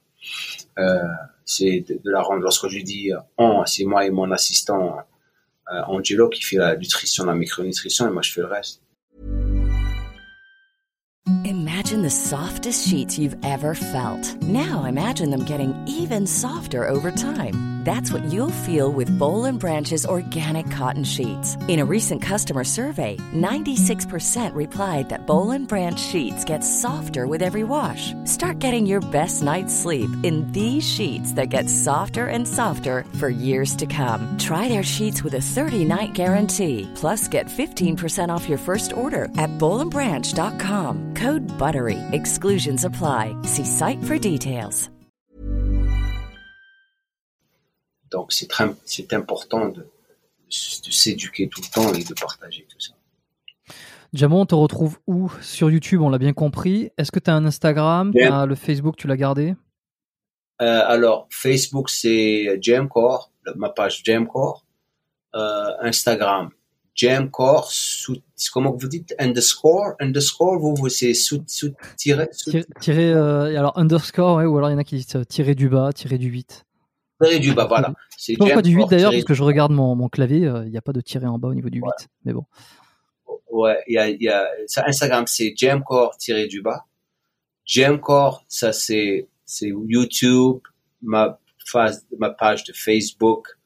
Et ils vont voir ma gueule. Ma gueule est partout en ce moment avec les pubs sur les formations et, et, et, mon académie. Donc j'ai une académie mhm. euh, où j'ai beaucoup d'élèves. Je, je, je, je suis devenu de plus en plus euh, éducateur slash YouTuber slash coach, mais euh, mon but c'est c'est l'éducation maintenant. Je passe ma vie à vraiment m'éduquer, à partager mon savoir et, et à enseigner à, euh, à, mes élèves de devenir des meilleurs coachs, que ce soit en ligne ou en présentiel, pour qu'ils puissent vivre de leur passion. C'est ce que je fais. C'est quoi un bon coach pour toi? Voilà, ma fille, excusez-moi. On a, on a bien servi, c'est vraiment les, les, là, je suis, je suis, je suis curieux, mais je voulais savoir pour toi, c'est quoi un bon coach? Voilà, ça c'est une super bonne question. Un bon coach, c'est quelqu'un qui a la capacité de comprendre les besoins de son client. C'est pas lui dire ce qu'il doit faire, mais l'écouter plus. Ça me prend deux semaines pour analyser le comportement de mes clients ça me prend trois semaines pour voir comment mes élèves sont en train de réagir à mon contenu et l'ajuster par rapport à leur réaction. C'est très très psychologique parce que le côté physique il est très très facile. Hein. C'est psychologiquement comment ils sont en train de réagir à toi.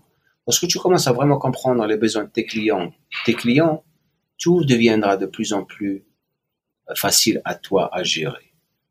Parce que juste dire à quelqu'un, fais des squats, fais des presse jambes, tu fais ça mal, tu fais ça bien, c'est pas euh, ce qui rend un, coach bien, c'est comprendre les réactions. Parce que si les gens réagissent à toi positivement et tu gagnes leur confiance, parce qu'à la fin de la journée, ton but c'est quoi? C'est gagner la confiance de ton client. Et comment que tu vas gagner cette confiance? C'est par rapport à quoi? Ta connexion avec lui ou elle comment connecter avec eux. Parce que si tu te retrouves dans une situation où le client ne veut pas venir t'entraîner avec toi, tu as un problème. Ou si tu te retrouves dans une situation où tu veux pas entraîner cette personne, tu as un problème. Ça veut dire qu'il n'y a pas une connexion entre toi et lui. C'est pour ça que lorsque je fais, je fais pas beaucoup de coaching one-on-one parce que d'abord, euh, je suis pas, euh, je suis cher. Et aussi, je dis aux gens, si euh, tu ne suis pas, ou si tu crois que être avec moi, tu vas avoir des résultats et tu ne vas pas travailler, ben, ça va pas marcher. Euh, malheureusement, on a eu un petit problème technique, euh, un plantage euh, qui a fait que l'épisode s'arrête ici. alors heureusement, on a réussi à enregistrer quasiment la totalité de l'épisode avant que ça finisse par planter. Donc c'est pour ça que je vous fais cette conclusion tout seul. En tout cas, euh, je remercie ben, Jamo d'avoir participé euh, au podcast, d'avoir répondu à mes questions euh, en toute honnêteté, en spontanéité. C'était vraiment apprécié. J'ai passé un super bon moment avec lui. Et même quand le, fichier, quand l'ordinateur a planté, en fait, j'ai été dans la capacité de récupérer les fichiers et il s'est gentiment proposé de réenregistrer si jamais je ne récupérais pas les fichiers. Donc pour ça, je trouve que ça traduit quand même la personne qu'il est, la personnalité qu'il a, et, euh, la, gentillesse et la bonté dont il fait part, et dont il a fait part pendant toute cette conversation. Donc euh, merci Jamo si tu écoutes cette fin. Et quant à vous, ben, euh, les auditeurs du podcast, abonnez-vous hein, au podcast. appelez toute votre famille, appelez euh, tous vos amis, euh, abonnez-vous en masse de force euh, à l'émission Biomécanique, que ce soit sur les applications de, podcast, Apple, Spotify, No Minutes, Google Podcast, ou que vous soyez sur YouTube, hein, si vous préférez regarder l'image. abonnez-vous, il va y avoir des super invités qui vont venir encore de la qualité de, Jamo aujourd'hui. mettez des notes sur Apple Podcast si vous voulez faire voilà vos, petits feedbacks ou que vous voulez simplement améliorer le référencement du podcast, laissez des commentaires, partagez euh, les épisodes sur Instagram, faites une story, mentionnez-moi d'ailleurs à biomécaniquepodcast.com, vous pouvez me taguer, m'identifier sur vos stories, comme ça je vous repartage, identifiez Jamo également. Hein. et puis non, je pense qu'on est bon. Hein. Inscrivez-vous à l'aide biomécanique, hein, c'est la newsletter du podcast que j'essaie d'entretenir euh, une fois par mois, voilà, avec mes conseils, avec des astuces un petit peu de euh, d'ostéo, de santé, pour que vous améliorez vos entraînements, pour que vous soyez un petit peu mieux en santé et, euh, et pour que vous compreniez un petit peu un petit peu mieux votre corps. Je vous laisse le lien en description du podcast. Vous retrouverez aussi toutes les notes de l'épisode à savoir les, livres qu'on a mentionnés avec Jamo, euh, les, euh, la vidéo à un, moment donné dont il parle dans euh, l'épisode. Voilà, faites dérouler, vous avez tout ce qu'il faut. Et puis merci d'avoir été là jusqu'au bout, fidèle comme d'habitude. Je vous remercie. Je vous dis à la semaine prochaine pour un prochain épisode. Portez-vous bien. Bye bye.